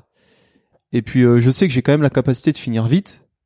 Mhm. Donc euh, je me dis bon, euh, t'attends, t'attends euh, le plus possible. Et si t'es encore là, bah tu mets la, la plus grosse cacahuète que tu peux mettre et puis euh, puis on voit ce que ça donne quoi. Ouais. Et en gros j'ai attendu, j'ai attendu, euh, ça a accéléré un peu mais rien d'insuivable. Du coup quand j'ai pu la mettre, euh, j'en ai profité et ça s'est bien passé. Mais euh, moi, c'est un des trucs que j'adore dans le tri euh, à regarder, mais à en faire, ouais, c'est que l'allure, elle est, elle est, euh, enfin, ça part un peu dans tous les sens, quoi. Ça, d'un seul coup, ça avance, d'un seul coup, ça attaque, après ça ralentit, tout le monde se suit, ça peut repartir d'un moment ou un autre. Du coup, c'est, ça, hum, c'est beaucoup plus incertain, je trouve, tu vois, que sur un marathon où, où voilà, ils partent à la même allure et puis en fait, c'est qui craque le, qui craque en dernier finalement, tu vois, plus le, le résultat, quoi. Mais euh, Ouais, c'est clair que tu sais jamais trop euh, qui est parti trop vite, euh, qui est, bien dans son allure, euh, qui va pouvoir accélérer, qui non, etc. Euh, donc euh, donc bon, il faut faut rester serein, faut avoir, faut avoir les nerfs solides. et, euh, tu dis que euh, on te dit souvent que t'as pas le mental. Pourquoi on te dit, pourquoi on te dit ça? C'est pas vraiment qu'on me dit que j'ai pas le D'ailleurs, on, te le mental. dit- on te le dit plus, on te le disait. On me le disait exactement. Non, là j'ai trouvé pas mal de régularité ces dernières années et c'est cool, mais c'est vrai que ben, parce que c'était en fait j'avais tendance à pas à paniquer, mais voilà, soit euh, avec le avec le stress, à être trop crispé, manquer de relâchement, etc. Et du coup ça me ben, je perdais un peu mes moyens, soit euh, à devenir impatient et euh, pareil me faire un peu dépasser par mes émotions, etc. Ça m'est arrivé plein de fois. Mhm. Et, euh, et moi le premier, je savais que c'était en grosse partie ça. Mais donc euh, voilà, j'ai, je faisais de la prépa mentale et j'ai commencé euh, assez tard. Mais à quel moment ça joue du coup, tu vois, ce, ce stress est sur les transitions où tu fais, tu fais des bêtises? C'est euh, ça peut, ça peut. C'est des mauvaises stratégies de course, euh, des moments où tu pourrais te placer où tu le fais pas parce que euh, justement t'es es en train de penser à autre chose. Comment comment ça, peut se matérialiser? Tu vois Euh, parce que tu vois euh, quelqu'un qui connaît pas euh, peut-être le haut niveau ou la prépa mentale, il va te dire euh, que quand tu cours, euh, à quoi ça sert le mental entre guillemets, tu vois C'est peut-être plus flagrant sur des sports euh, peut-être d'affrontement, tu vois, comme le tennis ou la boxe, j'en sais rien, tu vois, que sur un sport où finalement t'es en train de courir et qui est plus un sport de de résistance avec toi-même avant tout. Euh, Ouais, en fait, euh, moi déjà chez moi, il y a, j'ai tendance à être euh, très tonique, beaucoup de tonus musculaire. Donc, euh, il est super important que je reste relâché et que que je me crispe pas parce que sinon je perds énormément en efficacité que ce soit en natation, en vélo, en course à pied. Je vais avoir euh, plus de mal à respirer, le diaphragme qui va. Donc en fait, euh, tout ça c'est des choses qui peuvent varier avec le stress, notamment euh, sur une première partie de natation. En fait, il faut qu'on parte très vite pour arriver dans les premiers à la bouée parce qu'on on veut tous passer au même endroit. On est sur une ligne de 60 gars et si tu passes parmi au milieu du, du groupe, bah c'est la machine à laver quoi. Tu prends des coups, tu vois rien et tout. et donc euh, bah, par exemple tout, tout bêtement si euh, si je suis, mal et tu perds beaucoup si je suis moins relâché en fait si en voulant aller trop vite je vais être je suis moins relâché et ben je vais aller moins vite et en plus je vais plus me fatiguer. Ouais. Et là là tu commences à regarder partout à te dire putain mais ils sont devant, euh, je suis loin etc. C'est la cata. Et euh, et donc au final euh, ça c'est tu vas perdre pas mal tes moyens. Mm. Euh, les transitions, c'est un bon exemple aussi. D'ailleurs, euh, à Rio en 2016, euh, je sors euh, bien de la natation dans, dans les dix premiers, dans l'échappée qui était déjà clairement dessiné. Et je me dis putain, il faut que il faut vraiment que je sois dans ce groupe-là, fais une bonne transition. Je fais ma transition, je prends mon vélo, et là je vois la ligne, on a une ligne, euh, pour monter sur le vélo, on doit monter après cette ligne sur le vélo. Et en fait, avec le stress, je vois la ligne, je me rappelle plus de la règle, s'il faut monter avant ou après. Donc j'essaye de monter avant, je me fais ah non c'est pas ça, je redescends, je fais tomber ma chaussure. Enfin bref une catastrophe. Ouais. Et donc ça clairement et donc c'est d'ailleurs suite à cet événement là que j'ai je me suis dit bon allez on commence la prépa mentale, on arrête. C'est je passe pas autant de temps à m'entraîner euh, en natation, en vélo, en course à pied pour ne pas y arriver parce que euh, parce que je perds la boule euh, pendant la pendant la course quoi. Et également pendant la, la course à pied comme je disais ça part très vite. Ouais. Mais euh, tu peux être parmi les 10 meilleurs de la course. When it comes to your finances, you think you've done it all. You've saved, you've researched, and you've invested all that you can. Now it's time to take those investments to the next level by using the brand behind every great investor, Yahoo Finance. As America's number one finance destination, Yahoo Finance has everything you need whether you're a seasoned trader or just dipping your toes into the market. Join the millions of investors who trust Yahoo Finance to guide them on their financial journey. For comprehensive financial news and analysis, visit yahoofinance.com, the number one financial destination, yahoofinance.com. Et au premier kilomètre, être 30e, parce qu'en fait, tout le monde part très vite, même les gars qui sont moins forts que toi. Sauf que si à ce moment-là, dans ta tête, t'es pas serein, euh, etc., tu vas, qu'est-ce que, tu vas pas voir que les gars sont partis trop vite? Tu vas voir que toi t'es 30 35e et qu'il reste encore 9 bornes et que c'est déjà mal embarqué. Et donc euh, pareil à ce moment-là, je peux à l'époque ça m'arrivait euh, soit de un peu baisser les bras, soit de me tendre parce que je voyais que je voulais faire dans les 10 premiers, qu'il y avait tout le monde qui était là et que ça allait être compliqué et donc en fait tu te crispes alors que tout tout le monde peut partir vite en fait. Bien sûr. Et donc en fait, il faut de la patience mais ça, c'est pas un truc que j'ai. bah, surtout sur, ouais, sur, sur 10 bornes, euh, vous les faites en quoi? En 32, 33? Non, moins même? Ouais, plutôt 30, 30 Oh. minutes. Ouais, 30 minutes, ouais. Moi, moi, actuellement, c'est plutôt 30 minutes. Ouais. Les meilleurs cette année, c'est 29-10, 29-15. Ça se gagne en 29-10 au jeu, alors qu'il faisait presque 40 degrés. Enfin, ouais, non, ça, ça court vraiment vite. Ouais, ouais. Ça blague pas du tout. ça blague pas du tout. Mais euh, et du coup, ouais, tu l'as tout de suite identifié après Rio, euh, après cette course justement où tu, tu, tu loupes complètement cette transition. Tu l'as tout de suite identifié en te disant euh, j'ai trop de pensées euh, qui peuvent me parasiter et qui me font oublier euh, ta prépa parce que j'imagine que tu vois ce, cette histoire de ligne, tu ça, tu t'as dû le travailler ou le voir euh, la veille, tu vois, ou ah tu ouais, c'est des choses répètes que avec tu connais, l'équipe. c'est des choses que tu connais par Par cœur, cœur. normalement, tu sais. Euh, puis tu l'as peut-être visualisé. Normalement, si tu si tu fais un peu de boulot de visualisation, tu le visualises comme ça, tu ça devient un peu plus un automatisme le jour de la compète, quoi. Ouais. Mais du coup, t'as direct identifié que c'était ça le problème? Alors direct, oui et non. Après la course, j'ai, le disais aussi. après la course, ça a été vraiment le déclic. Ouais. le déclic qui m'a fait me dire bon allez là c'est sûr c'est ça et euh, toutes mes courses avant c'est sûrement ça aussi mais par contre ça faisait deux ans que euh, ben une, une fois sur deux les courses je comprenais pas ce qui s'était passé etc j'étais là j'essayais de trouver des enfin pas des excuses mais plutôt des explications un peu tirées par les cheveux et tout alors qu'en fait euh, à ce moment-là j'ai réalisé que ça c'était pro- un problème euh, récurrent on va dire Ouais. et donc euh, et donc à partir de là j'ai commencé la prépa mentale donc quand je pense que quand tu acceptes l'idée que tu as besoin de faire de la prépa mentale, même si je suis convaincu que tout le monde en aurait besoin, mais certains beaucoup plus que d'autres. Mais à partir du moment où tu acceptes cette idée-là, je pense que tu as déjà fait une grosse partie du boulot. Parce que Mm. ça veut dire que tu acceptes que il y a un souci à ce niveau-là et que tu peux gagner euh, là-dessus. Alors qu'au début, je disais mais non, c'est pas ça, c'est pas ça, Enfin, parce que c'est pas facile de de, de s'avouer que c'est ça, c'est un peu un, un acte, on va dire de de faiblesse en quelque sorte quoi. Bah écoute, moi je suis pas d'accord avec toi, tu vois. Mais euh, c'est c'est vu comme ça, tu vois. C'est vu comme ça euh, par beaucoup de d'athlètes, par beaucoup de jeunes, tu vois. Et d'ailleurs, on pourra leur expliquer peut-être ce que tu as mis en place, mais moi je trouve que c'est une force justement, tu, tu vois, d'aller se faire coacher sur cette partie-là parce que parce que euh, on sait pas trop ce qui s'y passe, tu vois. euh, on connaît pas trop les pensées des autres, on on sait pas trop. euh, et on sait soi-même qu'on peut avoir des pensées négatives ou des pensées euh, parasites, tu vois. Donc, euh, je. Mais maintenant, je suis complètement d'accord avec toi.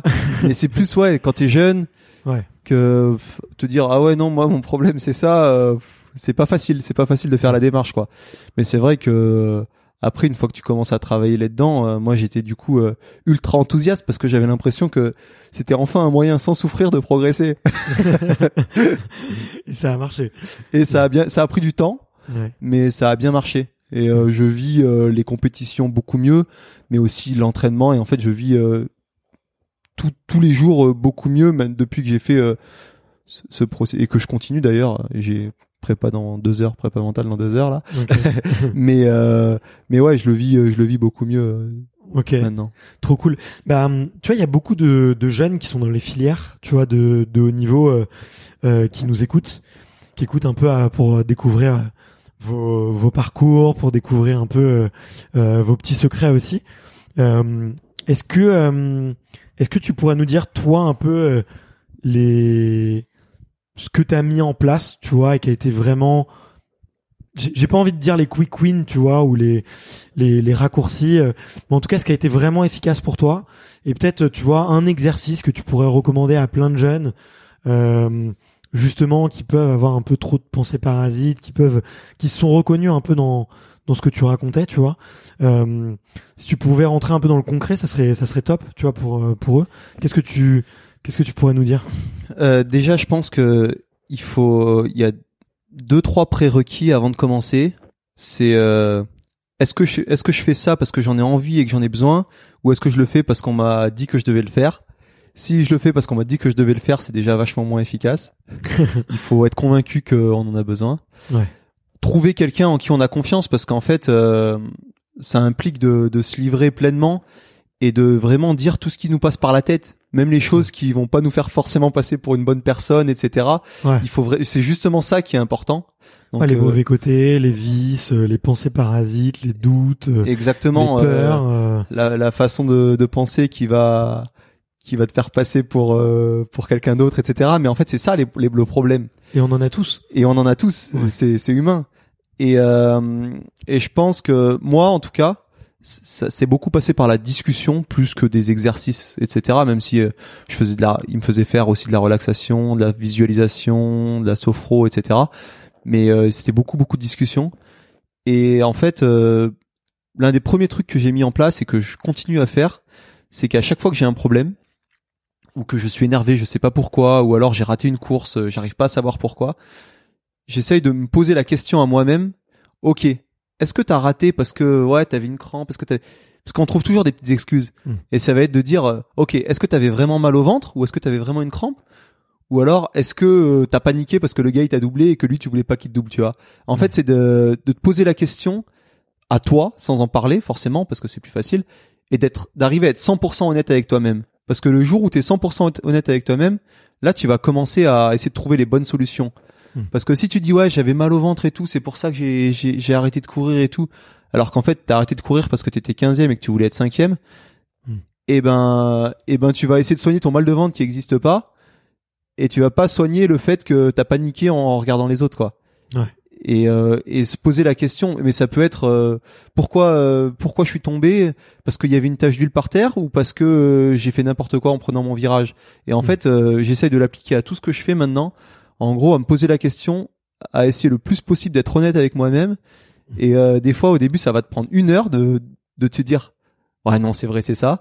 et puis maintenant j'arrive à le faire assez vite et je pense que ça me fait gagner du temps et et ça me fait être un peu plus juste dans mes ajustements justement. Ok, ben euh, très cool, très très cool et je pense c'est un c'est un super conseil, tu vois, de qu'on qu'on peut avoir beaucoup chez les sportifs de haut niveau. Hein. C'est tu le vois souvent, on, est les les sportifs, même de manière générale, dès que tu fais de la compète ou dès qu'il y a un challenge, on est très bon pour euh, se donner des, des bonnes excuses ou pour euh, pour euh, tu vois se trouver trouver des raisons, on va dire, à un échec ou ou à un résultat qui est moins bien que ce qu'on attend. Donc euh, donc c'est top. Et il y a d'autres choses que tu fais, euh, je sais pas, euh, de la méditation ou peut-être de la visualisation justement avant les courses pour être encore plus euh, serein. Il y a, y a d'autres petits exercices que tu que as mis en place ou ou c'est essentiellement tu vois du, du travail justement où tu vas tu vas te livrer avec ton prépa et et, et avancer là là-dessus? Euh, ouais, il y a aussi du travail un peu de respiration que je fais. Ok. Euh, pour me permettre de me de me détendre, de de faire justement baisser un peu le tonus musculaire. Ouais. Euh, notamment de la cohérence cardiaque. En fait, Ouais, euh, top. ça ça consiste tout simplement à respirer et inspirer et expirer sur un rythme bien précis Mm. et qui va te faire euh, te relâcher et du coup euh, et du coup aussi mieux dormir, mieux récupérer. Donc ça j'en fais pas mal. Et après j'ai quelques petits euh, quelques petits exercices euh, quand je me sens un peu stressé avant une course ou quoi. euh, des méthodes euh, des méthodes toutes bêtes pour euh, me recentrer un peu sur moi-même et me, me détendre euh. par exemple moi je sais que voilà si je sens que mes yeux commencent un peu à partir dans tous les sens avant la course j'ai un peu mal à la tête je je suis pas centré sur moi-même je vais discrètement serrer le poing bien fort en inspirant et puis le desserrer doucement. Et en fait ça me ça me permet de c'est la méthode de Jacobson quelque chose comme ça. Ok. et euh, à, à vérifier. Et ça me permet de ouais de, de me détendre et de me reconcentrer sur euh, mes sensations en fait. Bon euh, voilà il y a plein de petits trucs comme ça que en fait il en existe des tonnes de différents. Faut juste trouver son truc à soi et, et après c'est plus euh, l'action de faire cette chose là dont on est habitué à laquelle on est habitué plutôt euh, que la technique en elle-même qui te Mm. qui va te faire du bien quoi Ouais, exactement. Bah, tu vois, là, moi, je suis en train de de me former à, à la préparation mentale. Euh, pas forcément pour devenir préparateur mental, parce que je pense que si je faisais ça à plein temps, euh, euh, peut-être que je m'y perdrais. Peut-être pourquoi pas accompagner quelques athlètes pour euh, pour vraiment me mettre dedans. Mais un des trucs qu'on qu'on nous apprend beaucoup, c'est euh, c'est qu'il existe des tonnes d'outils et, et ce qui est compliqué en étant préparateur mental, c'est c'est de passer du temps à essayer de trouver celui qui convient à l'athlète. Tu vois. Il n'y a pas de méthode miracle qui marche avec tout le monde. Euh, Il y a des, exercices qui reviennent souvent, tu vois, comme euh, effectivement la cohérence cardiaque. euh, C'est génial, tu vois, comme exercice. C'est presque mathématique ou, enfin en tout cas c'est hyper prédictible quoi. Si tu le fais, c'est physique. Ça va ralentir ton ton rythme cardiaque. Ça va ça va tout ça va vraiment te détendre. Mais sur les autres exos, il y a rien qui est systématique quoi. Il faut toujours euh, essayer de chercher et, et- et d'approfondir. Donc euh, ça confirme bien bien ce que tu dis quoi. Ouais, et puis je pense que le plus important, c'est les discussions qui vont nous permettre de, de prendre conscience de, des choses, de qui on est, de relativiser aussi quand t'es quand t'es un peu trop la tête dans le guidon. Et en fait, euh, alors toutes les techniques sont importantes et intéressantes, mais euh, le plus gros du travail, je pense, il est fait euh, dans la discussion. Enfin, moi, en tout cas, c'est mon ressenti personnel. Ouais. Que et parce que des fois, en fait, euh, on va te poser une question, tu vas répondre quel- quelque chose parce que c'est tu sais, euh, voilà, tu le sais, tu vas répondre.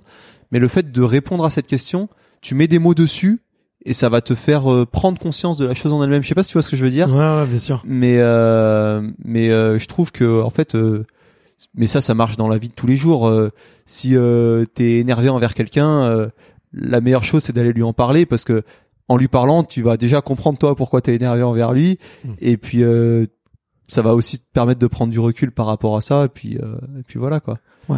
De verbaliser, d'affronter un peu le, le Ouais, je pense que c'est important de mettre des mots sur ses émotions.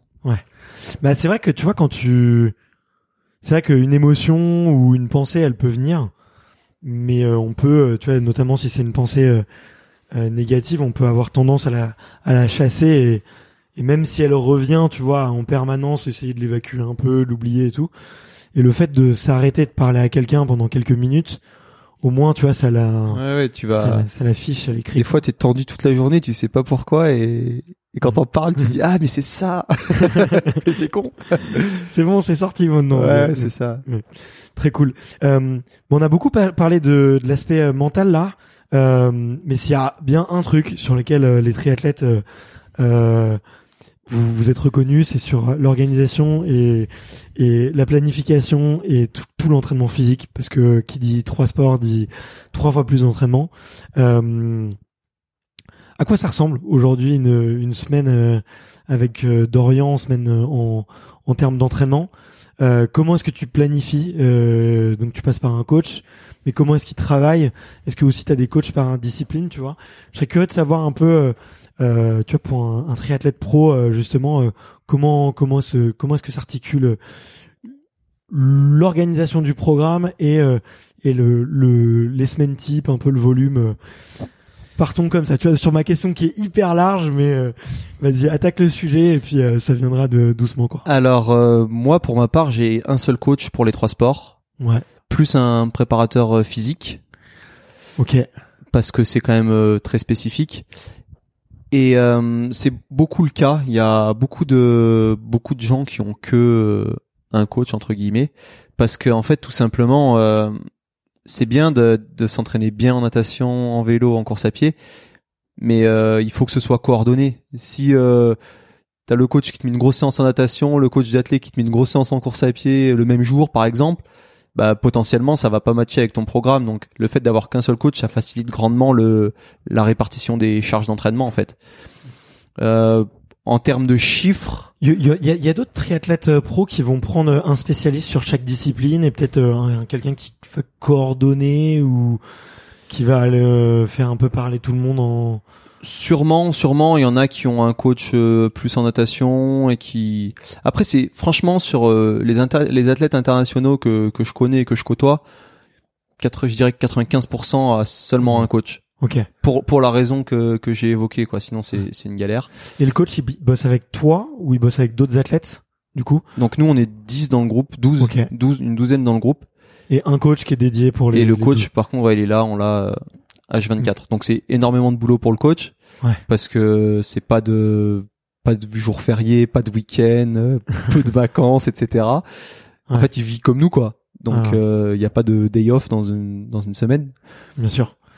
Euh, après, voilà, moi, ce que j'allais dire, c'est que en gros, je vais nager 5-6 fois dans la semaine.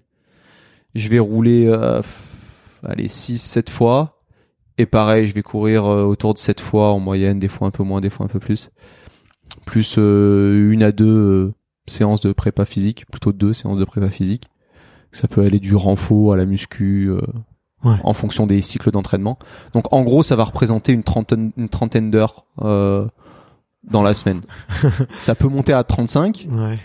et puis euh, ça peut descendre un petit peu, notamment les semaines de course et tout. Mais un costaud parce que moi sur ma prépa Ironman j'étais une plus grosse semaine, je crois que j'étais à 17h30, 18h déjà. ouais, après Et nous c'est notre métier. On a, n'a pas de boulot à côté. Je pense que ça être bien. Ah, mais c'est clair, c'est clair. Pour plus, euh, tu vois, euh, moi, je, bah, je du coup, je suis entrepreneur, tu vois, quand tu, tu te prends toutes les portes, t'as tous les trucs à, ré- à régler, euh, les problèmes de, de management, de recrutement, de vente avec tes clients, euh, ouais, ça, ça rajoute. Quand t'es rincé que tu veux aller nager le soir, j'imagine que c'est pas facile. C'est pas facile, c'est pas facile. Et euh, nous, du coup, tu, je suis comme toi, je le fais le matin parce que sinon, euh, ouais. j'ai pas la tête à ça, quoi. Mais Ouais. nous, on, c'est marrant parce que dès que dès qu'on a un truc à faire, les triathlètes que je connais, mais je pense que c'est beaucoup, genre euh, aller faire les courses ou euh, on doit aller quelque part pour acheter un truc ou peu importe ce que c'est, on a l'impression que ça nous prend une énergie folle et qu'on n'arrive pas à s'entraîner après parce qu'on a tellement l'habitude d'être dans, dans un schéma en fait euh, entraînement, nourriture, dodo que dès qu'on fait un petit truc à côté, euh, on a l'impression que ça devient compliqué quoi. Ouais. Les trucs à côté, c'est aussi pas mal de récupération, euh, bah, les séances de prépa mentale aussi, mais la récupération, les kinés, les bains froids, tout, tout ce qui tourne, voilà. T'en fais beaucoup de ça? ouais, moi j'essaye d'aller euh, une à deux fois chez le kiné par semaine Ok. en prévention en fait. Ouais. On a tous euh, des problèmes un peu récurrents euh, parce que bah, ouais voilà c'est ça c'est pas forcément euh, c'est pas forcément euh, l'idéal pour le corps quand même de faire autant et euh, et puis après ouais la récup j'essaye euh, j'utilise des boîtes de compression chez moi, ça, ça, marche bien, j'aime bien. Ok. Puis après, bain froid, etc. Enfin, ça dépend aussi un peu des périodes. Mais euh, mais bon, c'est c'est important de, de soigner ça. Mais ce qui fait qu'en fait, entre les entraînements, les à côté, plus euh, des choses comme la sieste qui devient obligatoire parce que pour Mm. euh, pour bien perfer, il faut être en forme. Pour être en forme, il faut dormir. Donc en Ouais. fait, euh, ça prend énormément de temps, Ouais. euh, plus que 30 heures et après on ferme le truc. euh. C'est Ouais. vraiment. Alors moi, je me plains pas parce que c'est vraiment une vie que que j'aime beaucoup. Euh, J'adore me lever, aller nager ou aller rouler, être dans la nature. euh, quand j'ai froid, on part au soleil en stage. Enfin, vraiment, c'est Mm. une vie cool, tu vois. Mais euh, mais par contre, on a. C'est pas. euh, je fais mes 30 heures, puis après rideau, j'ai une vie normale. Mm. C'est. Euh, bah, j'essaye de pas me coucher après 22h30 euh, maximum parce que j'ai besoin de dormir. Euh, j'essaye de pas aller tous les jours au resto parce que bah il faut Mm. avoir les bons apports, etc. Même si on n'est pas trop à plaindre au niveau de la nourriture, on, on Ouais, consomme tellement ouais. que moi je tourne en gros. euh, il faut que j'ai au moins 6000 calories par jour pour euh, pour euh, rester euh, en forme. Donc euh, Ouais, on, costaud, on- ouais. on peut manger quoi. Mais T'es voilà. obligé de te supplémenter, non, euh, pour faire de la calorie facile ou. Tu Alors fais- tu fais, comment est-ce que tu fais tes calories faciles du coup? Moi, à l'époque, j'avais quoi? J'avais compote. Euh, j'ai fait des un peu des shakers aussi, euh, des repas liquides, tu vois, des repas en poudre. Mais euh, j'essayais de pas trop en faire, mais euh, mais au bout d'un moment, j'étais obligé, sinon j'étais toujours en train de manger quoi. alors déjà en gros je fais cinq repas dans la journée. Ouais. Euh, ça va être euh, un petit déjeuner quand je me quand je me lève, vers euh, 10h 10h30 une collation mais qui ressemble plus à un repas qu'à une collation. Ouais. Euh, vers midi, une heure en fonction des entraînements, je mange et rebelote à 16h et 19h. Donc déjà euh, avec cinq repas, t'arrives à faire pas mal de calories. Ouais. Et après euh, le but c'est de beaucoup s'alimenter euh, pendant l'entraînement. Ouais. Et donc là ça peut un peu correspondre à ce que tu dis des calories faciles, ça va être euh, soit de la boisson d'effort, Des gels. euh, ouais. des gels. Euh, moi j'aime bien la crème de marron, tu vois, parce que euh, c'est bon et c'est bien chargé en sucre. Euh, des bars, euh, un peu tout ce qui te passe par euh, par la main quoi. L'important c'est en fait d'avoir un apport euh, glucidique. Ouais. À l'entraînement c'est c'est quasiment que ça. Ok. Et euh, déjà si tu arrives à t'alimenter pendant l'entraînement et que tu creuses pas ta dette, Mm. et ben t'as moins besoin de d'en faire des caisses après et Ouais. euh, et ça te ça te t'épuise beaucoup moins. Ouais. Donc c'est vraiment le en gros, euh, je sais à peu près combien je vais euh, consommer sur une heure de d'effort à telle intensité. En gros, j'ai un, un tableau pour chaque intensité et en fonction de la séance, je sais du coup plus ou moins combien de grammes de glucides je dois ingurgiter dans la séance quoi. Ok. Ah ouais, d'accord. Ouais, tu vas, tu vas à ce niveau-là. Donc tu fais matcher, euh, tu fais matcher en gros ton, ouais, l'intensité de la séance avec euh, un nombre de calories à avoir. C'est. Ouais. Ah ouais. ouais. Et donc en gros, ça peut aller de euh, 50-60 grammes par heure sur une séance facile à 80-90 grammes par heure sur une séance euh, dure et longue, etc. Ouais. Et donc, euh, je sais pas si tu es déjà amusé euh, sur les gels ou sur euh, tout ce que tu manges euh, et bois Tout noter. à, à compter. Quand tu veux être à 80 grammes par heure, c'est pas facile. Hein. Ah, c'est chaud. C'est chaud. Faut manger du Haribo. Ah, c'est clair, c'est clair. Non, et puis en plus, euh, moi, je suis pas très sucré, tu vois. Donc tout ce qui était euh, boisson, boisson de l'effort, euh, gel, j'avais vraiment du mal. Euh, donc j'allais euh, un peu plus sur des vraiment des repas liquides ou ce genre de choses, mais c'est pas assez euh, riche en glucides, quoi. Donc, ouais, c'est ça. Ouais, moi, pareil. Au début, j'avais un peu de mal.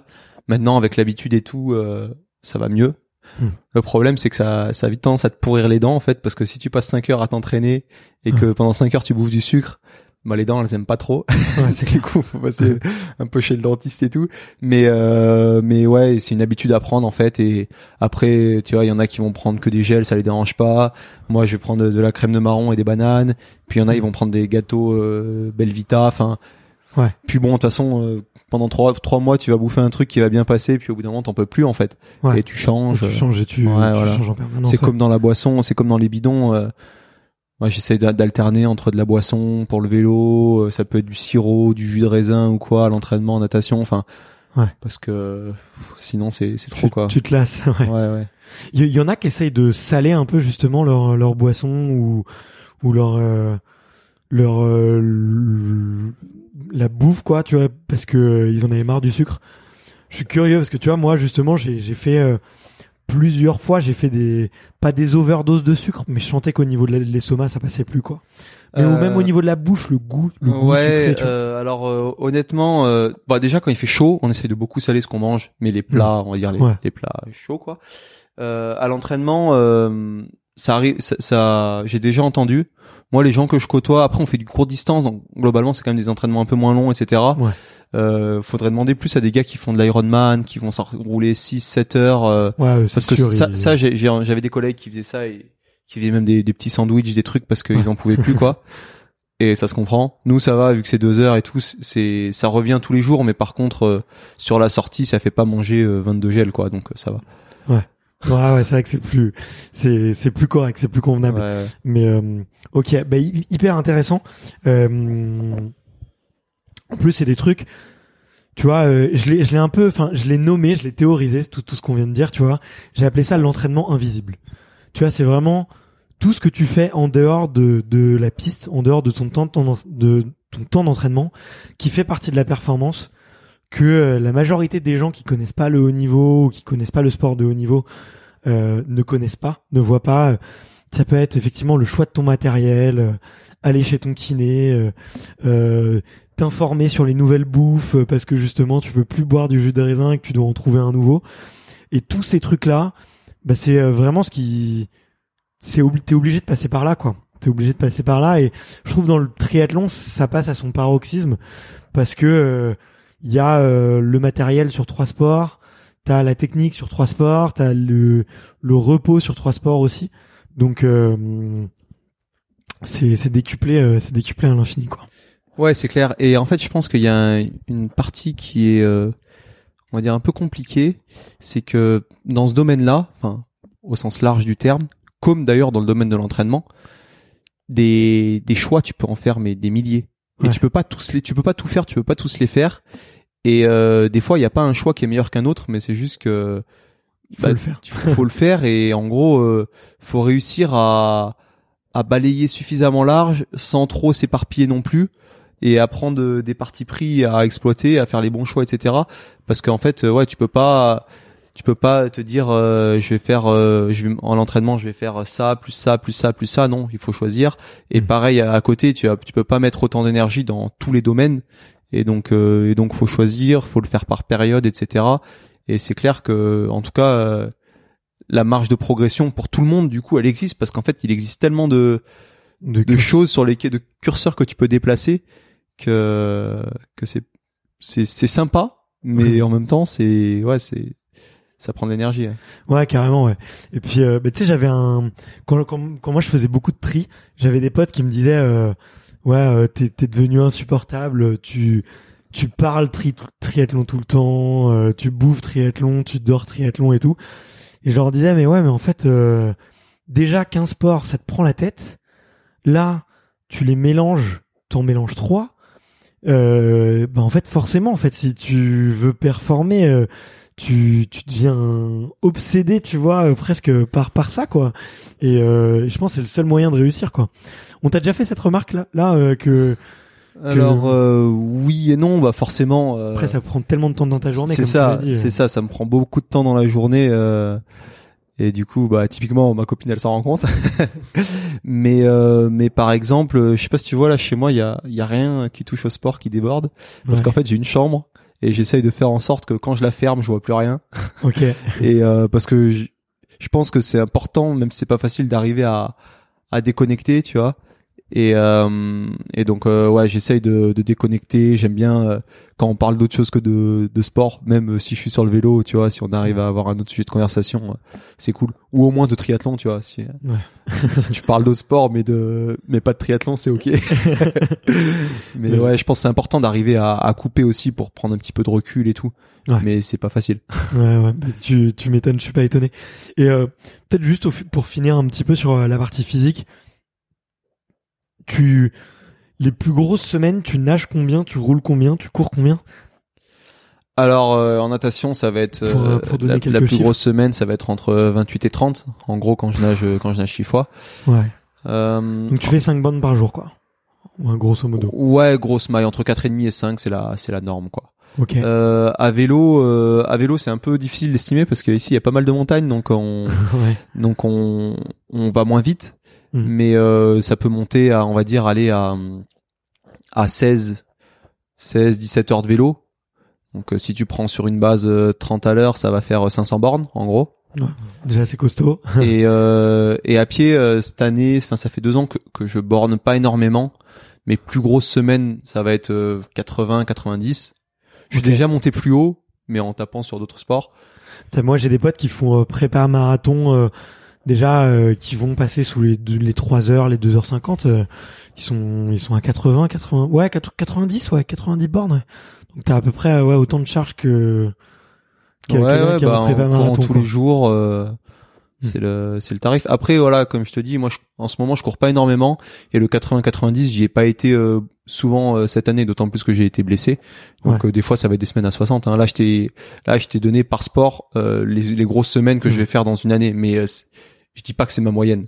Ouais. Ma moyenne, je pense, ça va plutôt être, euh, je sais pas, si je dois donner un truc, euh, 12, 12 13 heures à vélo. Euh, en gros, euh, 70 à pied, 60, 70 à pied, hors blessure, on va dire. Ouais. Et puis euh, 25 en nat, tu vois. Ouais, déjà, c'est pas mal. On voilà, on essaye d'être assez régulier quand même. Ok. Et euh, comment est-ce que tu planifies un peu ta saison justement par rapport à ton entraînement, ton entraînement et ton entraîneur? Est-ce que vous allez définir, toi tu vas définir, on va dire tes gros objectifs en termes de courses et tu vas te dire ok bah mes euh, trois grosses courses cette année ça va être ça, ça et ça là où là où tu as envie de performer. Et euh, du coup lui il va euh, on va dire essayer de faire des, des périodes un peu plus où il va mettre un peu plus de volume et ralentir un peu au moment de ralentir un peu mo- au moment de ces justement de ces échéances là comment comment est-ce que ça s'articule un peu euh, est-ce qu'il y a une grosse grosse période où tu mets beaucoup de foncier euh, et d'autres où tu vas un peu lever le pied? Comment comment ça se comment ça se structure? Euh, alors euh, déjà oui, il y a pas mal de variations dans une année. ouais Euh, toutes les décisions, je vais les faire un peu en, en discussion avec mon coach, que ce soit le choix des courses ou euh, le choix de la préparation. Euh, parce que bon, c'est important qu'on soit tous les deux d'avis. Puis euh, même pour le choix des courses, lui, il peut voir des choses que moi je vois pas forcément, avoir une vision un peu plus euh, d'ensemble, on va dire.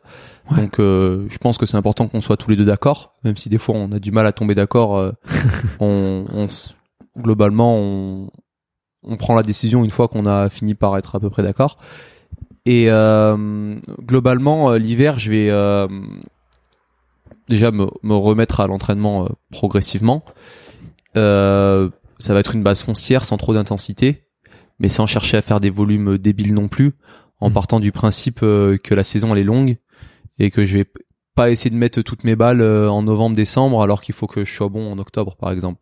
Ouais. Donc vraiment c'est voilà m'entraîner, euh, créer une, une base euh, foncière sur laquelle derrière je vais pouvoir travailler en étant sûr de pas me blesser, en étant sûr d'avoir les pré- prérequis nécessaires. Mais euh, on va dire que alors il y a déjà du développement, mais euh, mais on met pas tout euh, tout l'hiver quoi, à faire Mm. des intensités, à faire des bornes et tout.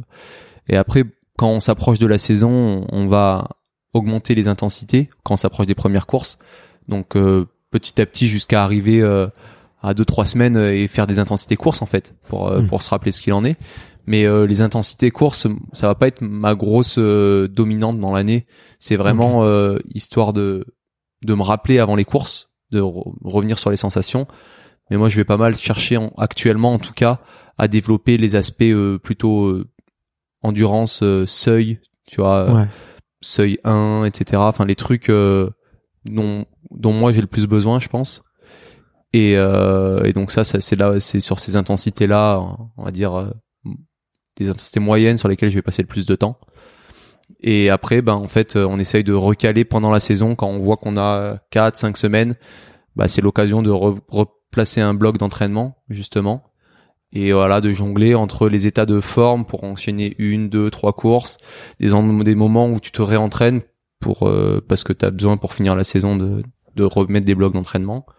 Et le tout couplé avec l'altitude euh, cette année en tout cas. On met ça en place, ça faisait longtemps que j'étais pas allé en altitude, là j'en ai fait trois stages et euh, vous allez où à on va à Font-Romeu Font-Romeu, ouais. ouais ok On va à Font-Romeu et on dort dans des chambres euh, hypoxiques en plus. ah ouais ok Donc euh, donc voilà et euh, Vas-y, continue. Et ouais, non, et du coup, euh, c'est encore différent parce que il faut, euh, tu peux pas en faire autant, tu peux pas aller aussi vite, donc gérer ça pour euh, bien travailler, mais sans être cramé non plus, pour être en forme euh, à tel jour après la redescente ou tel jour après la redescente en fonction de ce qu'on sait qui marche pour nous. Donc euh, ouais, ça fait pas mal de, de réflexions et moi, je, je donne mes envies, mes idées, mes sensations. Après, la grosse base euh, de construction, euh, c'est le coach qui s'en occupe. Ouais, t'es obligé de déléguer ça parce que sinon tu tu t'y perds quoi. Ouais, ouais, c'est c'est un c'est un gros boulot à part entière et euh, et du coup euh, du coup je le il faut faire faut euh, avoir une bonne relation, faire confiance parce que si tu veux tout faire toi, tu peux pas tu peux pas tout gérer tout seul quoi. Bien sûr, bien sûr. Euh, ouais, bah tu, tu regardes ta montre. Effectivement, euh, j'arrive euh, aux questions de la fin. Euh, je me régale. Du coup, je suis désolé. non je mais suis y a un peu, pas de souci, y a pas de souci. Euh, y J'ai a mes petites questions, mes petites questions de la fin. Euh, c'est euh, c'est un peu des, des questions un peu génériques, tu vois, façon euh, boîte à questions de Canal tu vois. Euh, la, la première la première question, c'est de savoir euh, comment est-ce que tu te vois dans 10 ans? Elle est pas facile, je sais. Bonne question. Euh, Euh, c'est une question que hum, je me pose euh, pas mal Mm. dans le sens où d'autant plus quand j'ai commencé ma carrière que j'ai du coup arrêté les études parce qu'en Ouais. fait en gros à part le bac j'ai rien. Au début ça me ça m'inquiétait un peu. Maintenant que j'ai une situation qui est plus confortable on va dire, je ça m'inquiète un petit peu moins. Mais euh, je me pose régulièrement la question de savoir euh, ce que je vais faire, ce que j'ai envie de faire, parce qu'après avoir eu une vie comme ça, je pense que que toutes les vies ne sont pas euh, Ouais. sont pas euh, possibles entre guillemets euh, pour qu'on se sente bien quoi. Donc euh, je ferai certainement plus de triathlon à haut niveau parce que j'aurai 38 ans et euh, et j'ai pas envie d'en faire jusqu'à 50 euh, 50 ans non plus. Mais euh, mais euh, qu'est-ce que je ferai? Je je sais pas. ok. Et je suis curieux de savoir. Il y, a- il y a les. C'est quoi tes passions en dehors du triathlon? Ça part euh, ça part dans tous les sens. C'est beaucoup de passion euh, actuellement liée au sport. Ouais. Euh, j'adore aller en montagne. Euh, j'aimerais bien avoir le temps pour euh, pour faire plus de ski de ski de rando. J'en fais pas encore mais j'ai envie de commencer sans avoir euh, peur de me blesser par exemple. Euh, pareil euh, j'aimerais bien avoir le temps pour faire un peu d'alpinisme et tout. Enfin il y a plein de trucs comme ça. C'est beaucoup lié au sport mais euh, en fait après ma après ma carrière j'aimerais bien euh, profiter, on va dire, de mon état de forme pour me faire plaisir euh, sur les trucs que je peux pas faire maintenant et qui me font envie depuis toujours, quoi. Ouais. Et ça a beaucoup attrait avec euh, avec la nature et tout. Ok. Donc euh, quelques glaciers, euh, peut-être, euh, je sais pas, un- une traversée d'un continent à vélo, de ce genre de choses. ou- Ouais, c'est ça, ouais, quelques quelques sommets, un peu d'altitude, euh, Ok. et puis voir des. En fait, moi, ce que j'adore euh, dans la la nature et la montagne euh, en particulier, même si euh, j'aime beaucoup euh, la côte atlantique et tout aussi, c'est c'est les, les paysages euh, paysages naturels. Je trouve qu'il y a rien de plus beau, quoi. Ouais. Donc euh, si je peux si je peux en profiter, ce serait cool. Ça marche.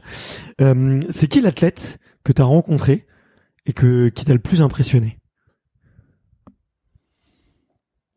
Bonne question. J'ai eu la chance de rencontrer beaucoup d'athlètes Ouais. et euh, en fait, euh, franchement, j'ai pas de nom à citer parce que chaque sport a ses spécificités et euh, et chaque sport, chaque sportif de haut niveau dans un sport qui n'est pas le tien, tu te dis mais comment il peut faire ça quoi? Ouais. Euh, Comment euh, un nageur d'eau libre il peut nager aussi longtemps, aussi vite, etc.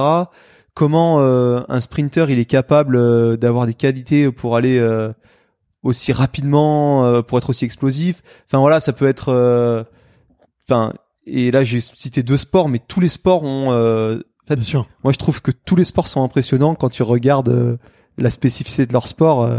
c'est ça paraît toujours un peu inhumain quoi. Ouais, bien sûr, bien sûr, c'est clair. Euh, Est-ce que euh, si tu pouvais, euh, tu vas revenir en arrière et donner euh, un conseil au, au jeune d'Orient qui a 18 ans, euh, qui du coup euh, est pas pas forcément, qui a pas encore euh, commencé les peut-être les circuits mondiaux euh, sur triathlon, et que tu pouvais te donner un conseil à ce moment-là, qu'est-ce que tu aurais envie de te dire? Euh, de, de prendre mon temps, ouais, d'essayer de faire les choses dans l'ordre, quoi. de et de, de solutionner les problèmes euh, à la racine plutôt que plutôt que de les laisser euh, prendre de l'ampleur et de devoir après euh, trimer pour pour corriger les problèmes et aussi de pas arrêter de nager pendant 2-3 ans après avoir arrêté la natte parce que c'est galère. Ouais, mais ça, va, j'imagine que ça ça t'a pas trop coûté quand même. ouais, mais je pense que je me suis pas facilité la tâche au début. Ouais, c'est vrai, c'est vrai. Est-ce qu'il y a un film, une série ou un livre que que t'as regardé euh, dernièrement et que tu conseilles à tout le monde tellement tellement tu l'as adoré euh... Alors euh... sûrement, je regarde plein de séries. Vas-y, balance en quelques-unes que que t'as bien aimé. Alors qu'est-ce que j'ai bien aimé récemment? Bah j'étais en train de finir Vikings, Vikings. Ok. Franchement, c'est une série stylée. Euh, moi, j'aime bien les mangas aussi. Euh, je suis à fond dans One Piece en ce moment, c'est la folie. Ok. et sinon, le dernier livre tu que les, tu les lis ou tu les regardes? Je les regarde. Ok. Et le dernier livre que j'ai bien aimé, là, je viens de le finir, c'était euh, un thriller. C'est 1991, euh, Franck Tillier. Et euh, moi, je lis quasiment que des thrillers globalement. C'est les seuls que je kiffe vraiment. T'as lu des Stephen King, du coup, j'imagine. Et il est pas trop. J'ai lu euh, dans les ceux que j'avais bien aimés, j'ai lu tous les Millennium, je les ai trouvés euh, trop stylés. Euh, pas mal de Harlan Coben, euh, des, des trucs dans ce genre-là, des thrillers un peu psychologiques aussi, ça j'aime bien. Très chaud, moi j'adore Harlan Coben, incroyable. Et bah t'essayeras, je sais pas si tu connais Lisa Gardner. Ok. Elle fait des, des trucs vraiment pas mal. Ok, ça marche. je, me, je me le note, j'enregistre tout ça pour la suite, trop cool. Et euh, ok, ouais. Et, et euh, pourquoi les thrillers? Enfin, qu'est-ce qui te plaît dans les Moi, je sais que euh, j'adore. Euh, c'est le moi, c'est le côté enquête, stressant ou où t'essayes de résoudre un problème, tu vois, qui a l'air compliqué, tu vois. Généralement, c'est c'est ça qui me plaît, quoi. L'en, vraiment l'enquête, le le suspense. Ouais, alors déjà il y a ça, vraiment de tu vois de toujours réfléchir à essayer de trouver la solution avant qu'elle mm. soit dévoilée. Et puis il y a aussi le fait que j'ai recommencé à lire il y a quelques années et je, lis, je faisais que de regarder des séries, des trucs et, et j'aime trop regarder des séries, des films et tout parce qu'en plus c'est facile quand tu rentres de l'entraînement, t'es fatigué, c'est plus facile de se mettre dans son canapé et de et de regarder. Et euh, en fait, je voulais recommencer à lire aussi parce que c'est plus apaisant, je trouve. Bien sûr. Et donc quand j'ai commencé il y a quelques années, j'ai commencé avec un thriller et puis j'ai essayé d'autres trucs, j'ai des autobiographies, des un peu de tout, tu vois, je suis parti un peu dans tous les sens. Et euh, et vu que j'ai tendance à avoir la flemme de m'y mettre et qu'une fois dedans, euh, j'aime bien, je trouve que j'ai besoin d'un truc qui me tient en haleine tout le long et qui me donne envie de mm. réouvrir pour savoir ce qui va se passer. Et c'est vrai que quand tu lis une autobiographie, par exemple, pour prendre pour citer cet exemple, euh, si c'est en plus c'est quelqu'un que tu connais, alors c'est très intéressant, mais vu que tu connais un peu le bah, le, le déroulé de, mm. de son histoire ou et eh ben bah t'as quand même moins ce goût de reviens-y Pareil euh, pour euh, les trucs un peu plus euh, un peu plus historiques ou ou quoi que ce soit ou même les même les romans enfin même les trucs un peu fantastiques type Harry Potter ça va pas me mm. faire cette cette envie d'y retourner alors que ouais vraiment les thrillers bah t'as envie de mm. savoir la, la, solution quoi et et le fait que ce soit toi qui imagine le truc c'est encore plus fort je trouve que voilà mais c'est hyper intéressant parce que j'avais jamais formulé ça comme ça, mais c'est vrai que cette espèce de, de, de, suspense qui te donne envie de revenir, de revenir et, et de absolument de, de, lire la fin pour savoir ce qui s'est passé, c'est c'est vrai que j'y suis hyper euh, hyper sensible aussi. Euh, trop bien. Euh, il y a euh, l'avant dernière question, c'est de savoir si quel est quel est le meilleur quel est le meilleur conseil qu'on t'ait qu'on t'ait donné, le meilleur conseil sportif qu'on a pu te donner récemment? Euh, bonne question. Euh... De te mettre à la prépa mentale peut-être. ouais ouais, c'est clair que bah ça c'était pas dernièrement mais du coup euh, quand le prépa mental il m'a fait euh, travailler sur euh, qu'est-ce que c'est la vérité au fond. Ouais. euh, c'était un bon un bon truc. Et sinon c'est euh, avant la course euh, à Munich, le coach il m'a envoyé et oublie pas que t'es jamais aussi fort que quand t'es relâché. Et euh, ça, c'est un truc euh, que j'essaye moi-même de me dire très souvent parce que je sais que ouais, c'est ce qui me manque quoi. Ok. Bah trop bien, trop trop bien. Merci, euh, merci de te livrer là-dessus. Euh, la toute dernière question, c'est un peu euh, comme un passage de flambeau olympique, mais c'est un passage de micro.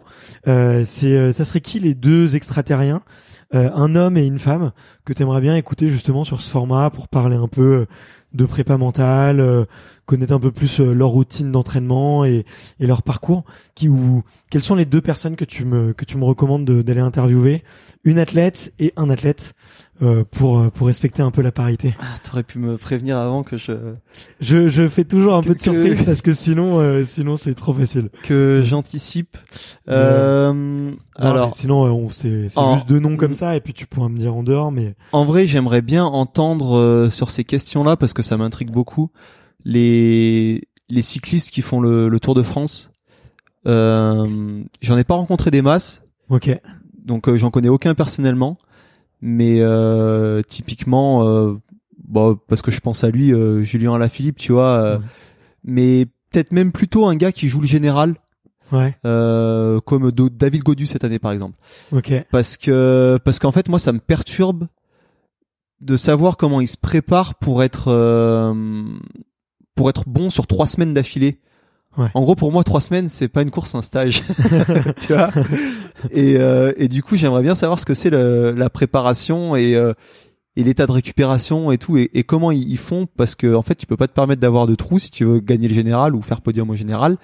Ouais. Et euh, et c'est c'est peu commun dans le sport. Mm. La plupart des sports, ça se joue sur un jour, deux jours maximum, quoi. ah ouais, c'est clair. Donc euh, ouais, euh, ça, ça dans un premier temps.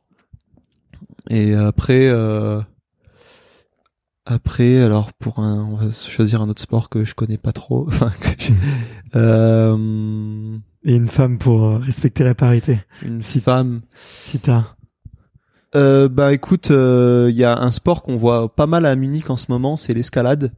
ouais, Et, euh, et pour en avoir parlé un petit peu avec euh, quelques grimpeurs et grimpeuses. Euh, Ah, parce qu'il y a le, il y a l'équipe de France en plus qui est pas loin de, de chez toi. Ouais, après moi je les le connais, euh, je les connais un peu par euh, par l'intermédiaire de l'armée. Ok, J'ai j'ai fait un peu de des, des regroupements avec par exemple Manu Cornu, euh, Julia Chanordi et tout. Et euh, et euh, c'est un peu particulier leur truc parce que c'est un combiné et Ouais. euh, je crois que ça les perturbe un peu dans leur préparation. ouais, ouais, et euh, ils sont tous un peu euh, ils ont tous un peu leur spécificité et, et leur façon d'approcher le- l'escalade et du coup je pense que ça peut être un, un sujet intéressant aussi Bah carrément, super bonne idée. Écoute, euh, je vais essayer d'aller voir Julia. euh, ça pourrait être top. Non, en plus, elle a sorti un film là qui est passé à Montagne en Seine qui est vraiment pas mal. J'ai bien aimé euh, et, euh, et qui est hyper intéressant. Et notamment, on voit un peu le la relation euh, avec son père, tu vois, qui la coach. euh, et, euh, et ce que je trouve beau dans l'escalade, c'est aussi When it comes to your finances, you think you've done it all. You've saved, you've researched, and you've invested all that you can. Now it's time to take those investments to the next level by using the brand behind every great investor, Yahoo Finance. As America's number one finance destination, Yahoo Finance has everything you need whether you're a seasoned trader or just dipping your toes into the market. Join the millions of investors who trust Yahoo Finance to guide them on their financial journey. For comprehensive financial news and analysis, visit yahoofinance.com, the number one financial destination, yahoofinance.com. la relation à l'échec, tu vois. C'est que tu peux être amené à grimper une voie euh, 10 fois, 15 fois, 20 fois échouer et et faut être obligé de s'obstiner dessus pour euh, pour y arriver Ouais, ouais. alors que c'est un peu décourageant quoi. et du coup euh, enfin moi je connais pas pas assez hein, pour en parler mais j'ai l'impression que du coup la la compétition ça va un peu à, à l'encontre de l'esprit euh, de base justement de c'est ça de travailler une voix longtemps et tout Ouais. comme quand tu regardes des, des reportages ou t'écoutes des podcasts sur des gars qui ont fait des grandes voix qui ont ouvert euh, je sais Ouais. pas si t'as vu le film sur Netflix euh, comment ça Free, s'appelle t'as Free Solo T'as Free Solo et t'as The euh, Dawn Wall The Dawn Wall, ouais, où ils exactement. en parlent et tu vois genre euh, c'est c'est tout l'opposé de ce qu'ils font en compétition quoi Ouais, ouais, c'est donc clair. euh, ça doit être assez euh, assez perturbant C'est clair, c'est clair. Et deux films euh, qu'il faut absolument voir quand on est fan de sport, qu'on aime l'escalade ou pas ouais ouais euh, c'est Faut le voir. Netflix ils sont très très bons pour faire euh, des trucs qui donnent envie euh. Mais à la base, c'est pas du tout là, des là c'est productions Netflix. ouais hein, ouais tu vois, là c'est clair c'est clair mais euh, Mais ils ont ils ont eu le ils- flair de les ils racheter. ont eu le quoi. flair de les c'est clair Mais euh, ouais, super super cool. Bah écoute, merci pour toutes ces recos, euh, merci pour euh, cette heure et demie qu'on a passé ensemble, c'était c'était incroyable. Franchement, euh, t'as donné plein de, de conseils, de petits tips. De, de, de choses qu'on voit pas, tu vois, quand on quand on regarde les réseaux sociaux ou quand on regarde euh, on regarde une course. Donc c'était vraiment chouette. Merci euh, Dorian pour Avec euh, tout- plaisir. Tout, ce partage. C'était cool de pouvoir parler de tout ça, ouais. Je sais qu'il y a beaucoup beaucoup de triathlètes euh, qui écoutent, donc euh, ça va. Je sais que ça va ça va beaucoup plaire. Et puis euh, j'espère que ça plaira aussi aux, aux gens qui te suivent et qui te connaissent un peu. Euh, donc voilà, si ça vous a plu, n'hésitez pas à envoyer un petit message à Dorian pour lui dire merci. C'est lui, c'est lui qu'il faut remercier, c'est pas moi. Euh, merci infiniment. Voilà, c'était super cool. Et Avec puis euh, bah, j'espère qu'on se reverra bientôt. Carrément. Salut. Merci. Ciao. Ciao. Merci d'avoir écouté cet épisode jusqu'au bout. Si vous êtes encore là, c'est sûrement que l'épisode vous a plu, donc n'hésitez pas à le faire savoir autour de vous et à vous abonner pour ne louper aucun épisode. J'ai mis tous les liens dans la description, donc n'hésitez pas à y jeter un coup d'œil. Et sinon, moi je vous dis à la semaine prochaine pour une prochaine interview. Ciao